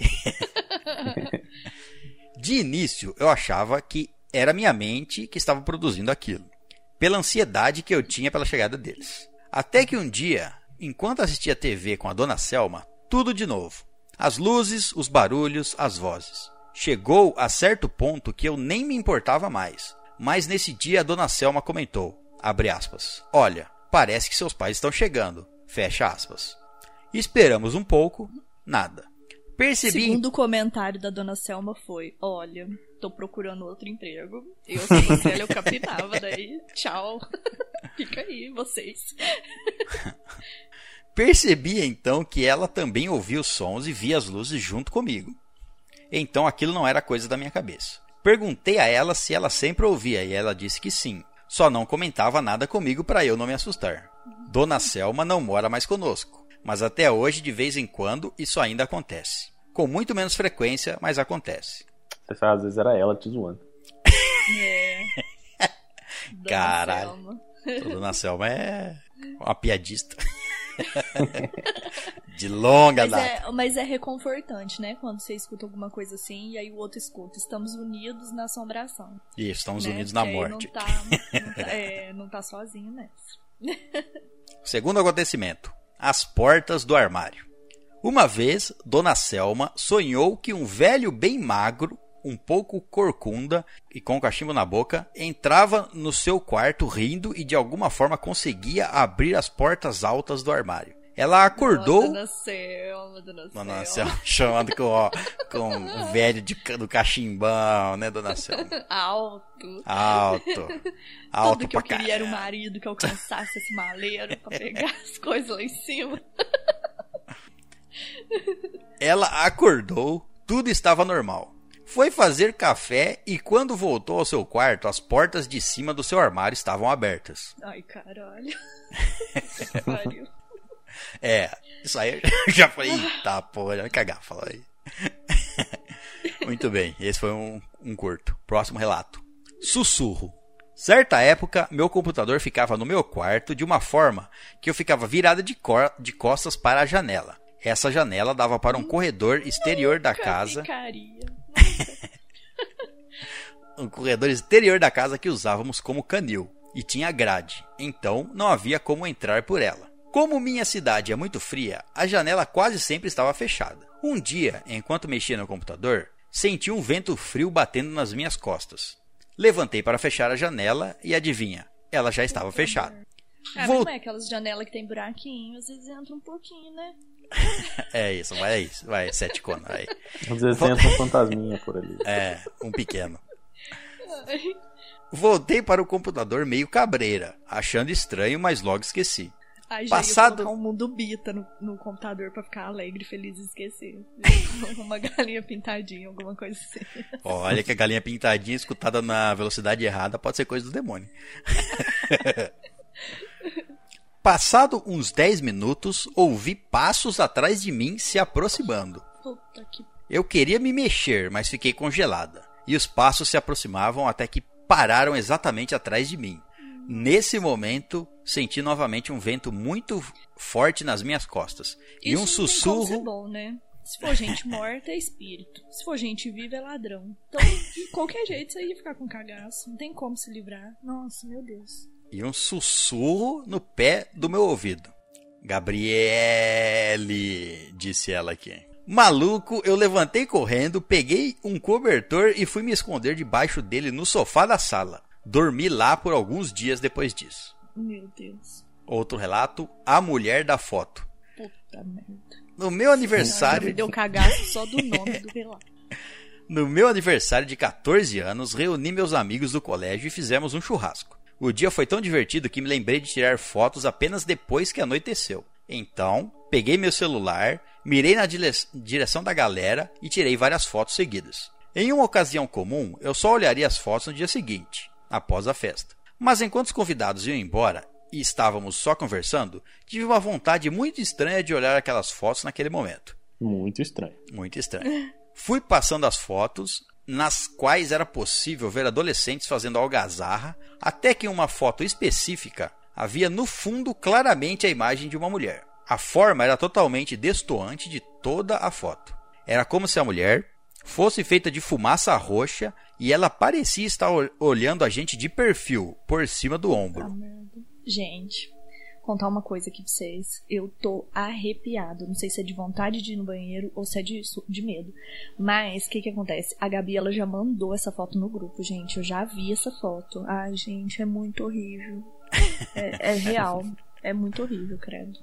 Tô com muito cagaço. Procurei nas outras fotos se havia algo similar. Em talvez fosse apenas alguma imagem formada pela luz, não sei. Mas como eu tirei várias fotos seguidas, o ângulo era o mesmo. A posição das pessoas na foto era praticamente a mesma. Só nessa foto havia essa figura totalmente destoante. Até hoje reve- revejo a foto e ainda não consigo explicá-la. Inclusive, faz uns dias mostrei ela lá no grupo da estalagem. Olha aí. Então, além do grupo, ainda você Gente. consegue ver espíritos no- exclusivos. Pois Fotos exclusivas de espíritos. Gostar, vai ter isso no grupo. Esse é o Nossa, sério. melhor merchan possível. Gente, tô muito arrepiada com essa história. De verdade. Nossa. Próximo relato: cheiro de cigarro. Primeiro, Nossa, espírito fumante, puta. É, pois é. Primeiro, preciso dizer que na minha casa ninguém é fumante. Então, eu achava, no mínimo, curioso quando eu sentia cheiro de cigarro em certa parte do corredor. Sempre mais ou menos no mesmo horário, entre, entre 23 e meia-noite. Esses Gente, espíritos não espírito estão. abusado, né? Vai Esse fumar espírito- fora. Né, mas era no corredor. Corredor, acho que é do lá parte, é aquele corredor da janela dela, eu acho. Sei lá. E esses espíritos também, porra, só das, a partir das 23. Por que eles não fazem isso às 8 da noite? É bom dormir cedo. Ah, é. Exatamente. Pra você acordar no meio da madrugada, 3 da manhã. Vai dormir cedo, 8 horas, acorda Nossa, pelo 3 amor da de manhã. Deus. Acordar três da manhã já me dá um cagaço do inferno. Então. Às vezes, quando eu acordo pra ir no banheiro, eu não olho o relógio. E Eu o, não vou banheiro, eu faço na e cama o mesmo. medo que eu tenho. E o medo que eu tenho de olhar no relógio ser três horas da manhã. Nunca olho. A hora do, do demônio. Deus me livre. Nunca havia comentado isso com ninguém, até que uma amiga minha veio passar a noite aqui em casa e quando passávamos pela mesma parte do corredor, ah, então deve ser dentro da casa. No mesmo horário, ela comentou: "Nossa, que cheiro de cigarro". Não foi só eu, não foi só com essa minha amiga, minha prima também sentiu o mesmo cheiro, no mesmo lugar, no mesmo horário, sem eu ter comentado nada.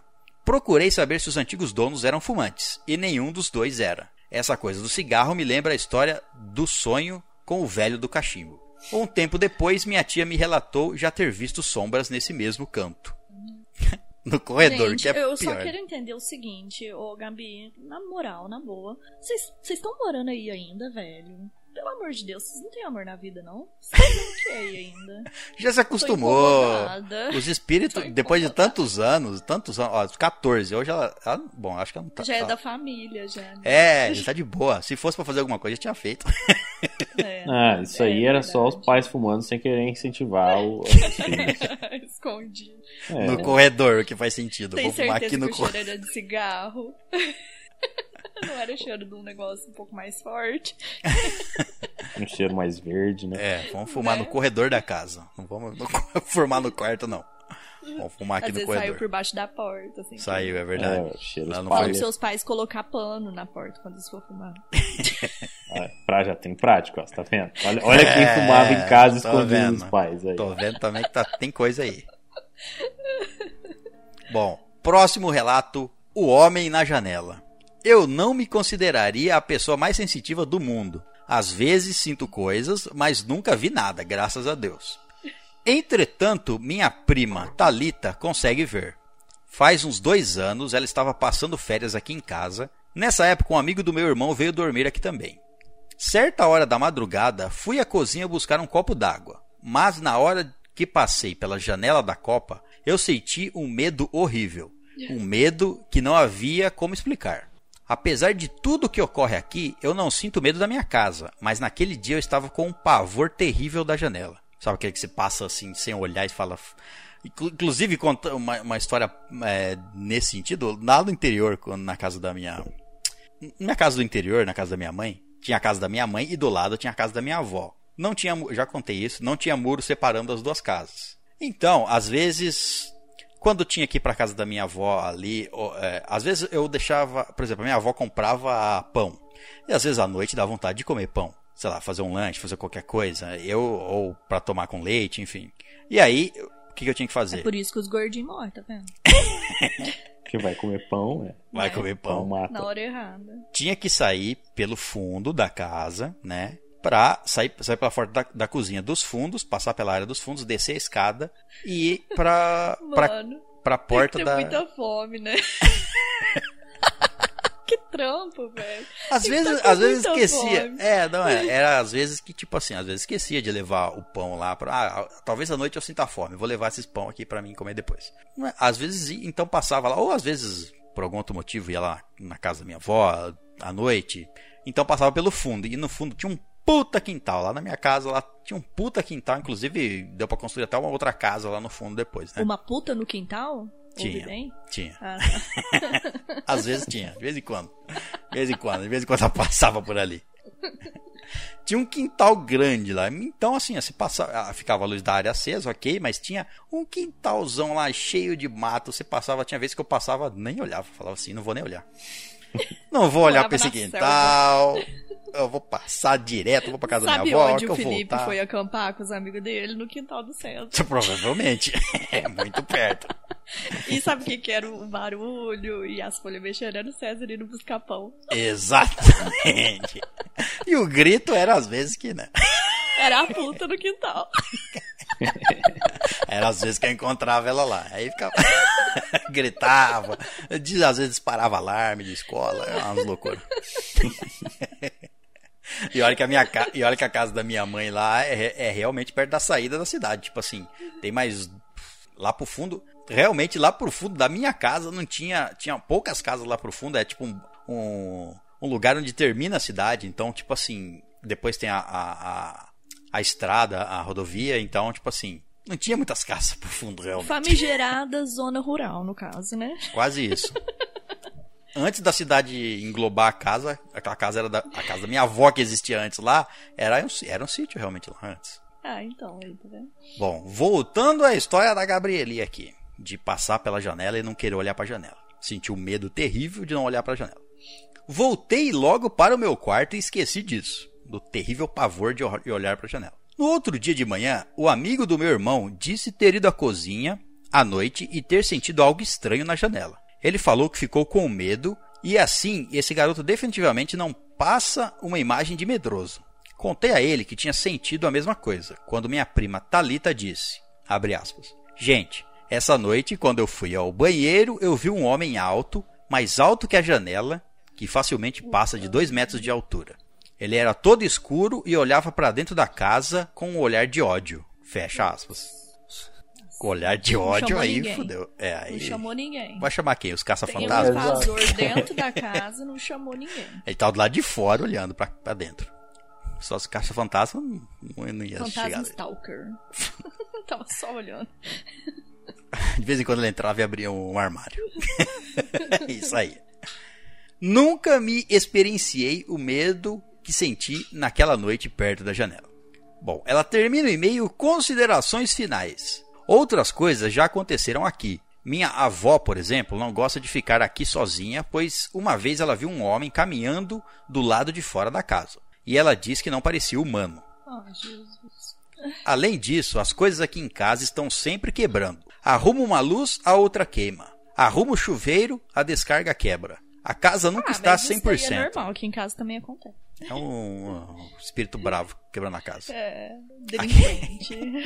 Aqui em casa eu também mandei. eu- aqui, aqui na casa que estou morando agora, que é alugada, eu mandei um, um vídeo da luz piscando aqui. tá igual aqui em casa, então. mandei Mandei, é, mandei um vídeo da luz piscando loucamente. Parecia uma boate. Na verdade, eu acho que é um fantasma com. que morreu fazendo uma rede. DJ. Isso. Fantasma de Morreu na, morreu na cozinha. Morreu na cozinha, isso, tomando um café. Apesar de tudo o que ocorre aqui, graças a Deus isso nunca machucou a gente fisicamente. Mesmo assim, percebo que a casa tem momento de, abre aspas, atividade maior e que o nosso humor acompanha esses momentos. Quando umas coisas estão quebrando, quando ouvimos muitas vozes, vemos muitas luzes e temos sonhos estranhos. É o momento também que está ocorrendo mais brigas dentro de casa, muitas vezes por coisas bobas. Não sei se a casa amplifica esses, esses humores ou se os nossos humores intensificam a atividade da casa, mas acho que é a segunda alter- alternativa. Isso porque a faxineira que trabalha aqui também trabalhava na época da antiga dona. E ela diz que essas coisas estranhas só passava, passaram a acontecer após nós mudarmos para cá. Claro, Ent- né? Depois que o homem morreu. É. Entretanto, nunca experienciamos nada disso antes de nos, de nos mudarmos para cá.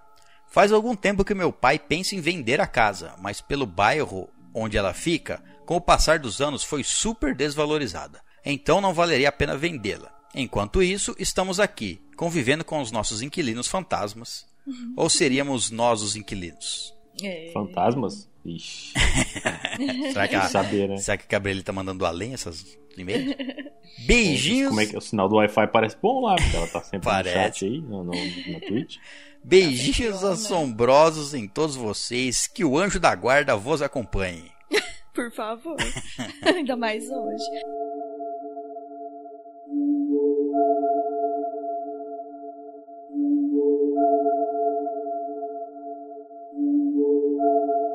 Muito bem, vamos para o próximo e-mail e é dele JP Verenca.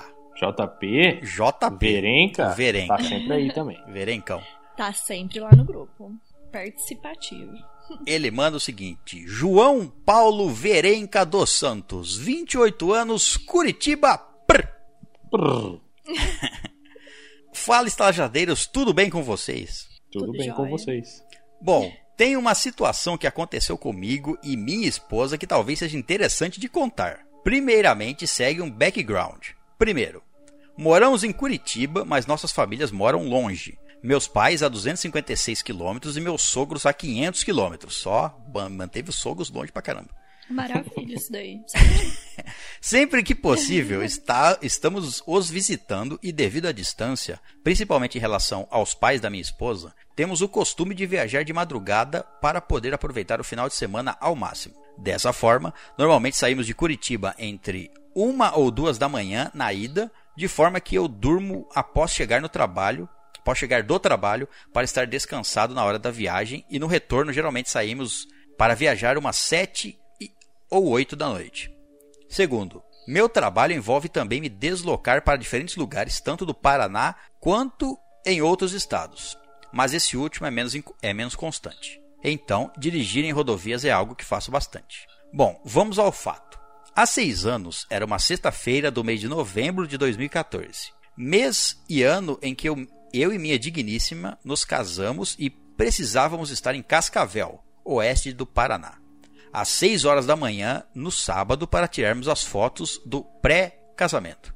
Porém, tínhamos que passar na casa da minha sogra antes para poder pegar alguns pertences que aumentaria um pouco o trajeto, apesar de a cidade ficar próxima de Cascavel. Nessa semana, nessa mesma sexta, eu estava trabalhando em Londrina, 380 km de distância de Curitiba, e logo após o almoço me dirigi para casa. Cinco horas de viagem depois, cheguei ao meu escritório. Peguei meu carro, passei no trabalho da minha esposa para buscá-la e passamos para abastecer e comer algo e partirmos. Já eram aproximadamente 9 horas da noite e o tempo de viagem em média para Cascavel é de 7 horas sem parar, parar para nada. A viagem começou tranquila. Temos o hábito de baixar podcasts e ir ouvindo no caminho. Porém, após umas 3 horas de viagem, o cansaço começou a pegar a minha esposa e ela já havia dormido. Resolvi parar em um posto na beira da estrada para tomarmos um café e lavar o rosto. Após a parada, parecia que estava tudo bem para continuarmos viajando. Andei mais uma, mais uma hora cansado, porém sem sono, até que entramos em uma via onde não existiam olhos de gato, nem trânsito, nem acostamento, nem nada. Passávamos Puta por foi pra sete além. foi- Passávamos por um aldeamento indígena. Trecho esse no qual precisávamos desviar do caminho para irmos em direção à cidade dos meus sogros. Caralho, eles moravam no, no meio da tribo. Nessa parte da Hum. dele era o cacique. Exato. Nessa parte da estrada, a monotonia começou a me deixar super exausto e não queria acordar minha esposa com, com dó dela. Não havia lugar algum para parar por aproximadamente 40 quilômetros. Eis que em uma descida, meio que prevendo que eu ir- iria cochilar, eu comecei a apertar o pedal do freio levemente e adormeci. Puta Acordei, Em vez A- de estacionar, não, vou brecar um pouquinho, porque aí se eu bater, bate mais devagar.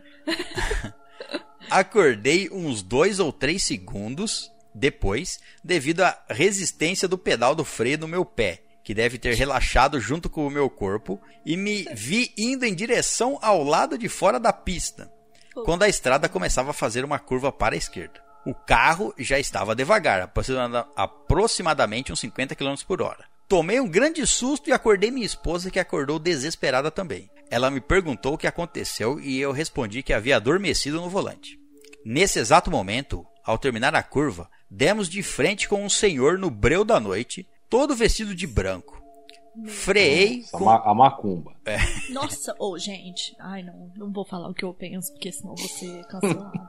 Mas, ai, eu acho que se eu ver um trem dele. Ai, não, não posso falar isso. É errado. Mas vamos, segue.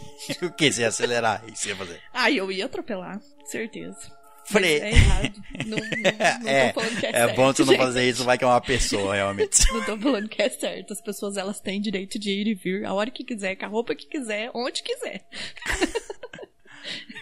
Freei com veemência para não atropelá-lo.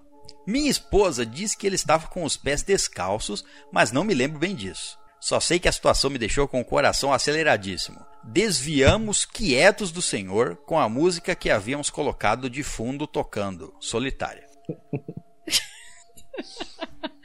Meu Deus. Ao passarmos por ele, olhamos para trás novamente. E breu total. Puta Apertei o freio Mas para não viu ele? Viu ele, desviou, passou. A hora que passou, olhou para trás não viu ele. Não viu ele mais. Ai, ai, ai. Apertei o freio para tentar iluminar o que estava a nossas costas, mas não obtive êxito. Resolvemos seguir o resto da viagem quietos. É tipo assim, né? Se eu atropelei, deixa eu ir embora. não tô vendo nada, não vi nenhum corpo ali no chão. É, não vamos falar sobre isso, não aconteceu nada. Não vamos mais tocar no assunto. Exato. O sono havia ido embora e chegamos ao destino exaustos, porém inteiros, sem acidentes. Com o aprendi... Você, né? não sei se o senhor pode dizer a mesma coisa. Com o aprendizado de nunca mais fazer viagens longas assim, sem descansar primeiro. Minha Nossa, sogra diz que foi um anjo da guarda que nos guardou de um acidente.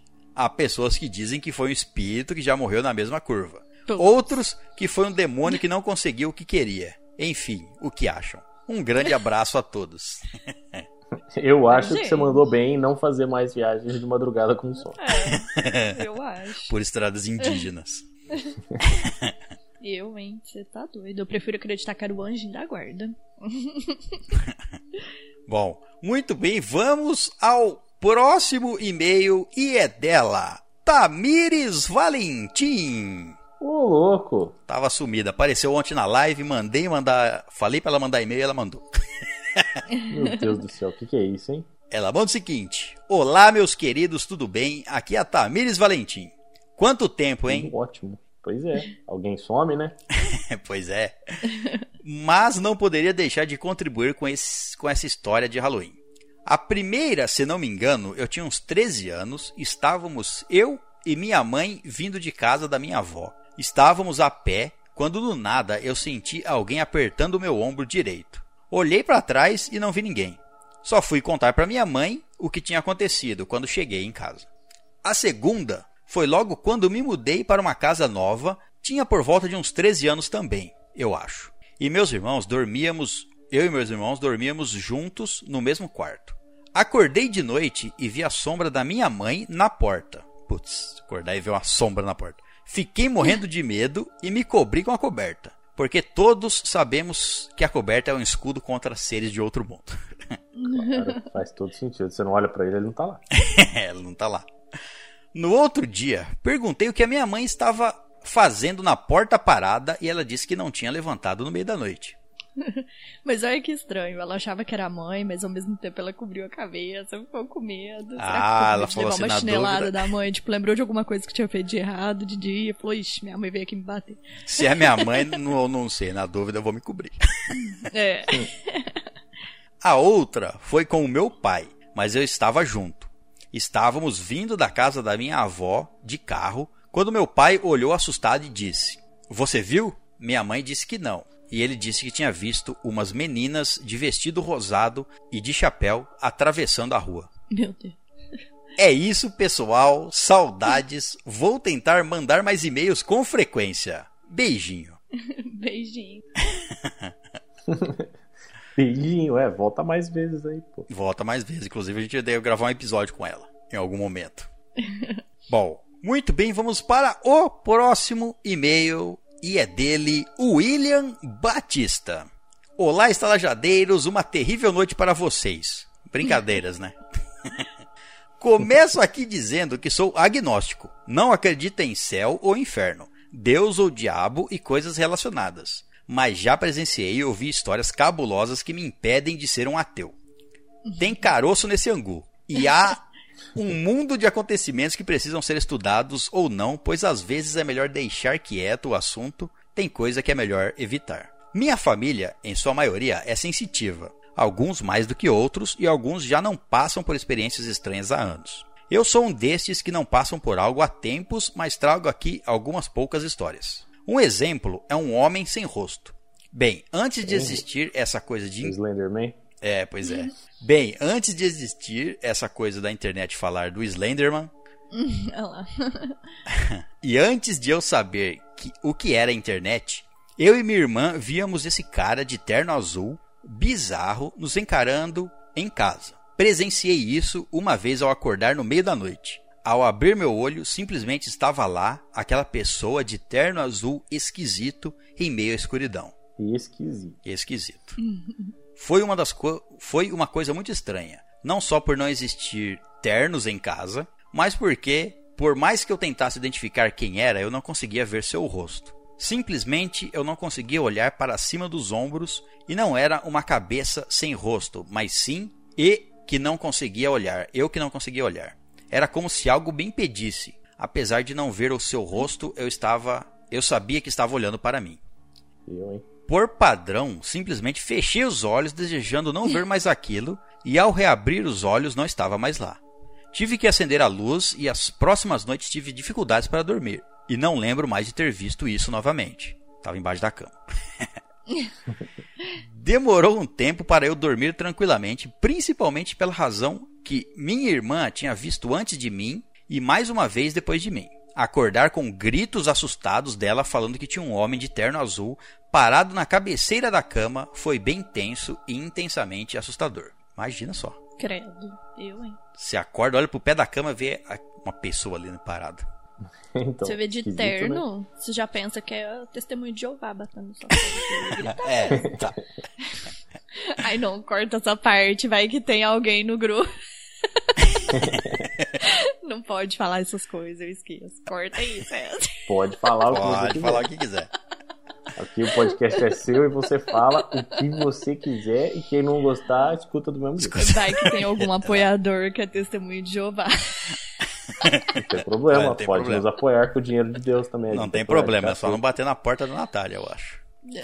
É, não, aqui em casa não dá, não. Seja o que for, ficou um tempo lá na casa da minha mãe e acho que hoje foi que hoje em dia foi embora. Pois ninguém mais viu e não me seguiu para minha casa onde moro sozinho. Observação: não tinha como alguém entrar e sair da casa tão rápido e ainda fechar a porta por dentro.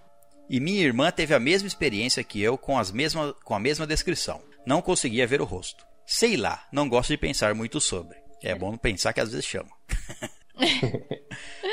Um segundo caso aconteceu quando eu era adolescente e fui junto da minha mãe no cafezal perto de casa. Naquela época. Cafezal. No cafezal, é. Certo. Naquela época não tínhamos muito dinheiro para nos alimentar, então minha mãe, que era do interior e descendente de índios, conhecia bem plantas e buscávamos no cafezal plantas comestíveis para termos como mistura nas refeições. E também colhíamos feijão que nascia por ali.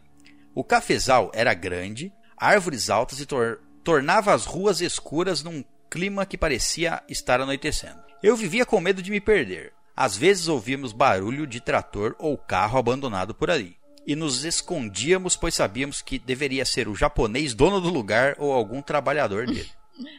Muito, num certo dia, minha mãe caminhava na minha frente por dentre as ruas do cafezal. E nos deparamos com um gato preto e branco passando por dentro os pés de passando por dentre os pés de café. Eu vi ele passando, mas só a traseira dele, e a minha mãe, que estava à minha frente, viu ele por completo. Ela parou do nada e gritou, e gritou de susto dizendo que o gato corria sem cabeça. Muito curiosa, apesar do susto, começou a correr pelos caminhos atrás do gato, enquanto eu, com medo de me perder sozinho, corri atrás. A loucura de estarmos correndo atrás de um gato sem cabeça deve ter durado uns 10 minutos e me pareceu uma eternidade. Parecia aqueles filmes de terror de perseguição em plantação de milho. Só que nós corríamos atrás. Eu escutava ela dizendo: Olha lá que horrível, sem cabeça. Mas eu que tinha ficado para trás já não via. Sua mãe tava doidona. Meu Deus. Falou assim: Eu vou perseguir mesmo e meu filho que se vire aí. A coisa toda terminou quando esse gato virou uma das esquinas do cafezal. Minha mãe virou também e cheguei logo atrás. Quando virei a esquina, me deparei com ela parada e assustada olhando para frente. Na frente dela, a alguns metros de distância, tinha um homem alto, com roupas de trabalhador de roça, parado em pé nos encarando. Parecia, parecia ser japonês. Naquele momento eu não entendi o que estava acontecendo e fiquei olhando para os lados na tentativa de ver o gato que não estava lá. Daria para vê-lo perto, pois árvores de café altas têm a parte de baixo alta e um grande espaço vazio abaixo dela, mas não estava lá. Quer dizer que as folhas são ficam mais ao, alto e embaixo é só o, o caule. Percebi minha mãe bem nervosa. E o homem em silêncio continuava nos encarando. Minha mãe falou para o cara que estava pegando uns matos para fazer chá, nada demais, e perguntou se o cara era dono do lugar. Sem falar nada, o homem só assinou a cabeça dizendo que sim, igual o japonês faz. Ela então pegou minha. Só japonês assim Só. na cabeça. Sem dizer nada, assim. Em- Ela então pegou minha mão, se despediu do cara e disse que estava indo embora. E saímos correndo do cafezal o mais rápido possível. Em todo o trajeto até em casa, ela ficava olhando para trás, como se tivesse medo de ser perseguida. Eu continuei sem entender nada. No outro dia, ela me contou que logo que ela virou a esquina, a esquina do cafezal, o gato que estava bem na frente dela sumiu. Não estava mais em lugar nenhum. Só tinha aquele homem lá parado olhando para ela. E ela então imaginou que algo não estava certo e que não sabia se era bom ou ruim. Vieram outros dias, a falta de alimentos acontecia e as idas ao cafezal aumentavam continuamente. No outro, e as idas ao cafe, cafezal ainda continuaram. No outro dia, ela voltou assustada por ter tido a mesma visão do gato, mas não foi atrás dele dessa vez, por medo. Mais uns dias depois, eu e ela estávamos lá e fomos pegos desprevenidos. Não deu tempo de se esconder e uma caminhonete pequena veio em nossa direção. O homem diri- que dirigia era japonês, parou o carro e veio até nós. Ele disse ser o dono das terras e conversou conosco, dando permissão para pegarmos as plantas. Logo que ele foi embora, ficou um climão entre eu e minha mãe. Persegue- percebemos algo bizarro. Ela virou para mim e disse: Filho, ele não é a mesma pessoa daquele dia. É japonês, mas bem diferente. Ah, é, japonês é não é. tão- complicado. é Não, eu ia falar isso agora. Japonês é bem diferente. Como? e é baixinho. Depois disso, lembro que nunca mais me senti bem naquele lugar, mas também não voltamos a ver o gato. Temos tempos depois, o cafezal foi destruído e transformado em chácara para plantio de outras coisas e criação de bois. Não pisamos mais naquelas terras e nem queria mesmo. Nunca entendemos o que aconteceu. Seria um aviso, uma armadilha, quem sabe. O ano era 2001 e eu, com 15 anos no primeiro emprego, trabalhava de cobrador na pequena cidade onde moro. Estudava de manhã e à tarde ia na loja que me contratou. Pegava as cobranças, montando na minha bicicleta velha, que não era de marcha, saía pela cidade cobrando e só voltava às 18 horas. Eu realmente cobrava e não parava igual os outros faziam. Eu precisava receber para ajudar a colocar comida na mesa em casa. Então me esforçava. Essa foi a terceira história de terror. Risos. Minha brincadeira, mas brincadeira à parte, teve um dia que me marcou muito por dois motivos. O primeiro motivo foi eu conseguir guardar uma grana e comprar naquele dia o primeiro mangá de Dragon Ball Z no Brasil, lançado Ajudar naquela em casa, época. né? Ajudar em casa, né? Comprar se vestir, isso sim. Tá ajudando a cultura. Lançado naquela época e o segundo motivo foi para mim assustador. De- devia ser perto das 17 horas, pois era um dos últimos bairros onde eu passava no meu trajeto. É conhecido como o bairro mais perigoso da cidade, então sempre passava o mais rápido por ele. Tinha uma rua muito comprida que era uma descida bem íngreme, e em ambos os lados tinha casas populares, simples de bairro. Eu estava na parte superior da rua e precisava chegar na parte mais baixa, e lá fui eu descendo o mais rápido que pude. Enquanto eu descia, vi lá embaixo, perto de uma esquina, uma pessoa de branco e pela forma de se mover e o cabelo branco parecia um idoso. A roupa parecia um vestido largo branco ou uma roupa branca de hospital e ia até os pés. Essa pessoa estava bem no meio da rua. Então imaginem, eu na descida, prestando atenção na rua para não sofrer acidente de- e vi aquela pessoa no meio da rua. Um tanto antes de encontrá-la, vi ela virando a esquina para o lado esquerdo, que era a direção para onde eu deveria ir. Pela distância que eu estava, não consegui ver o rosto dela quando virou a esquina. Só vi as costas. Mas era uma descida e, como estava rápido, logo cheguei na esquina e virei ela normalmente para a esquerda. Quando vamos virar uma esquina, é natural olharmos para os lados. Eu deveria ou deveria ser. Então, após fazer esses movimentos de curva, olhei para os lados, para a esquina do lado direito e depois para a minha frente, e na direção da esquina da esquerda. E na hora tive que frear bruscamente, quase caí na rua. Simplesmente na minha frente, na rua da esquina da esquerda, onde a pessoa de branco entrou, não tinha ninguém. Não havia pessoa alguma naquela rua. Logo imaginei que ela entrou em alguma casa, mas teria que ter sido extremamente rápido pela velocidade que eu estava. Apesar de eu ter esses pensamentos, foi muito rápido e eu sabia de uma coisa que foi a razão de eu ter freado. Acho que o meu cérebro estava tentando entender, mas quando olhei para os lados, ao virar a esquina, vi a pessoa que estava na rua de esquina do lado direito. Caralho, a pessoa ficava mudando e não tô entendendo mais nada. Meu Deus, eu não entendi nada, eu me perdi completamente. A, A pessoa, pessoa ficava de teleportando. Isso, em é. cada esquina. né? Aqui, ela, tava, aqui, ela tava na aqui. direita, na esquina Você da direita. pega, na esquina da me Só pra te esquerda. zoar mesmo, né? E aquilo era impossível. Era impossível a pessoa estar onde ela estava e já estava se distanciando. Era impossível seguir ela em direção à esquerda, não tinha como ela estar do lado direito.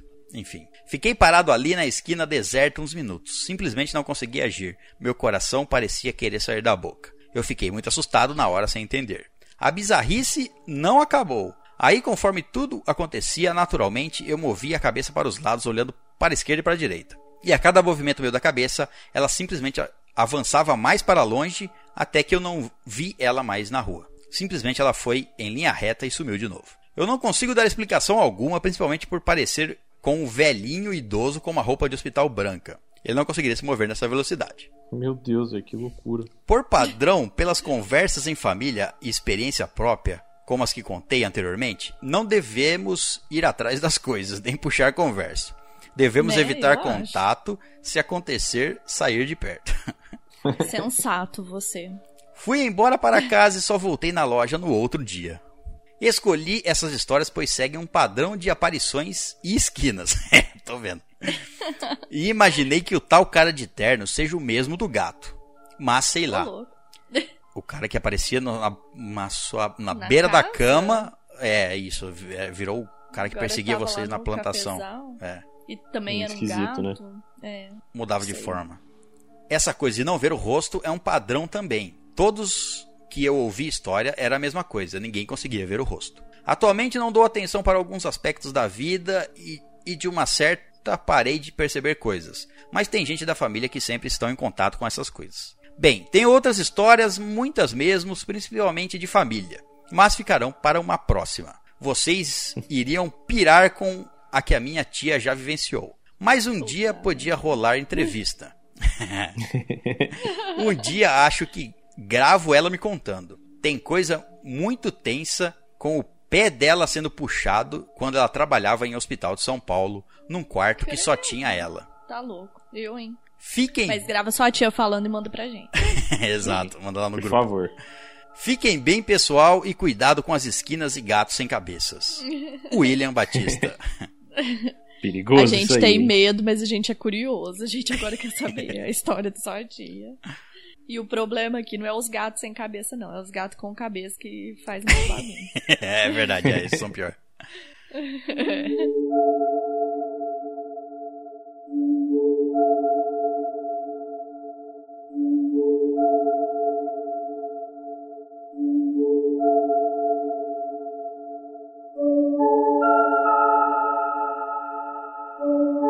Antes de encerrarmos, vou contar uma história minha também.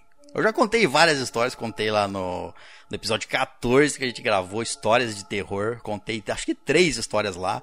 Depois no episódio de Halloween, eu não lembro se foi de, de 2019, mas acho que foi, não lembro. Eu contei uma outra história também. Então, Eu quero saber uma coisa. ah, Essa história é antiga? Essa história é recente? não, é antiga. Recentemente. Ah, então tá. É aquilo que pra eu falei. se eu posso visitar a sua casa ou não. É, aquilo, aqui é uma casa alugada. Se alguém morreu aqui, eu não sei. Você sabe do histórico? Não caso? perguntei se alguém morreu aqui. Mas é aquele negócio, é, né? Eu já falei, cida... pessoas que moram em cidades grandes quase não vê nada, não acontece nada. E eu não sei se é por causa disso, mas eu faz desde que eu me mudei, faz muito tempo que eu não vejo nada. Mas é que naquela época a gente, porra, é uma cidade do inte- é uma cidade do interior, a gente brincava muito de. Hoje em dia, eu, eu sinceramente, eu não sei se hoje em dia as crianças fazem isso. Eu acho que não, porque hoje em dia o mundo tá mais perigoso, ninguém mais sai mais de casa. Mas naquela época a gente brincava de esconde-esconde à noite, brincava no quintal de uma, no fundo de uma casa, de, de um vizinho, brincava às vezes na rua. É, Ah, eu também vivi muito isso. Nossa. é, então, tem histórias que eu contei lá no episódio 14. Muito antigo, mas enfim. Contei lá. Será que a tecnologia deixa a gente menos sensitivo? De, assim, ó, tem várias teorias que dizem que se você mora num entorno muito cético, é, como eu posso dizer, isso cria meio que uma barreira pros pro outro mundo se comunicar, você entende mais Entendi. ou menos? Entendi. Tem, inclusive até no RPG lá do Anjos e Demônios tem é, tem uma coisa dessa, tipo assim, os, os eles não se manifestam, é mais difícil eles se manifestarem em lugares onde tem muita gente mais Que não acredita. que não acredita, exato, cética. É mais fácil eles transporem o véu para nossa realidade num lugar onde tem menos pessoas e o lugar é mais é, selvagem ou, enfim, tem menos pessoas que são céticas. O fato é Entendi. que isso aconteceu comigo também quando eu morava lá no interior. Aconteceu antes de um dos do, do- de umas coisas que eu contei lá, de uma cena que eu contei lá no episódio 14. Mas é que eu, eu contei lá na época que a gente costumava brincar de esconde-esconde, né? Acabei de falar aqui agora também. A gente brincava de esconde-esconde, era comum a gente brincar de esconde-esconde no, no fundo do quintal das nossas casas. Tinha um vizinho que tinha uma casa, um quintal muito grande, como eu falei, ali era final de cidade, né? E antigamente ali a casa da minha avó era um sítio, casa da, da, da vizinha de baixo também era um, um sítio. Então, lógico que depois a cidade cresceu e, enfim, englobou tudo isso, não é, não é mais um sítio, mas manteve-se quintais grandes. Então a Os gente terrenos eram todos grandes. isso, os terrenos eram todos grandes. A, da- a do fundo da casa da minha mãe e da minha avó tava no, no- facinho para construir mais duas casas ali, nos dois quintais de fundo. Na casa desse meu amigo que morava ali para baixo, cara, dava tranquilo para construir umas cinco casas. Nossa. Tranquilo, tranquilo. Tinha, eles tinha horta, tinha, enfim, tinha muita árvore de fruta, pé de manga, tinha um monte de coisa assim, é, é, vindo da época do sítio, né? Vamos dizer Meio assim. que chácaras, né? É, meio que isso, mas tinha um grande quintal. Então, a gente costumava brincar de esconde-esconde lá. Inclusive, uma das, das histórias que eu contei foi numa época disso aí. Mas além disso, a gente costumava, às vezes, durante o dia ali, acabava, é, saía da escola, ia pra casa, é, al- almoçava, estudava de manhã, né? Almoçava e descia lá pra brincar à tarde.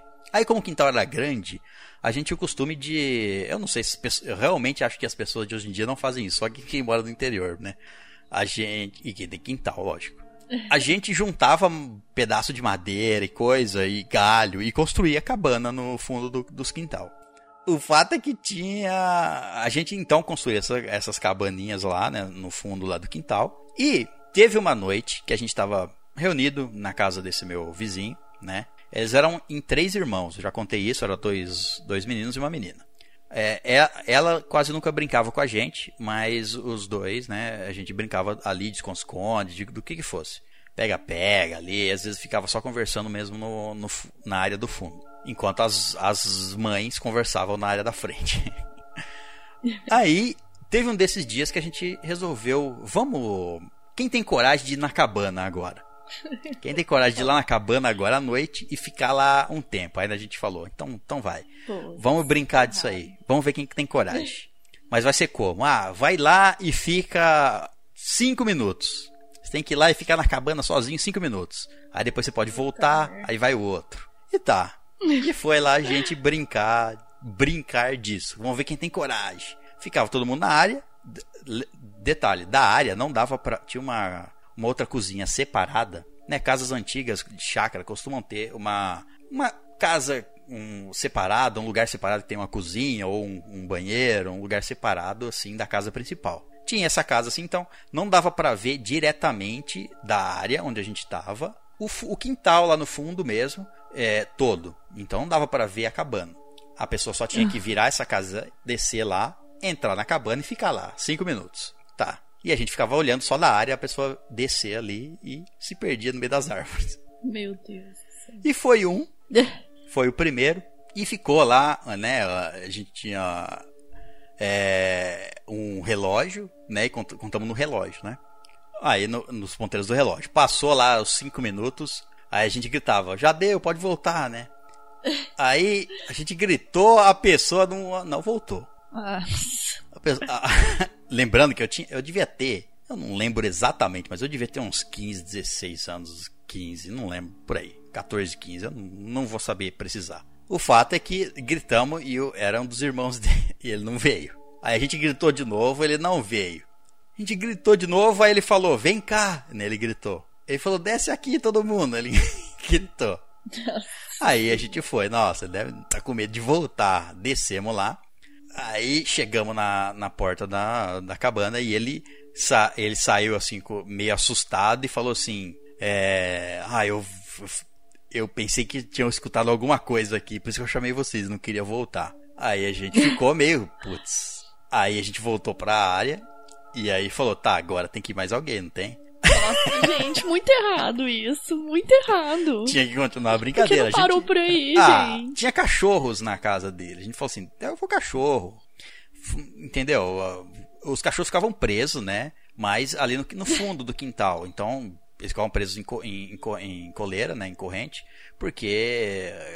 para nós brincar. Porque já, já falei já que um deles era meio que bravo, né? Então eles ficavam presos ali normalmente. É... Aí falaram, ah, deve ser isso, ah, foi o vento, sei lá, qualquer coisa que seja. Vai o segundo, e quem foi o segundo fui eu.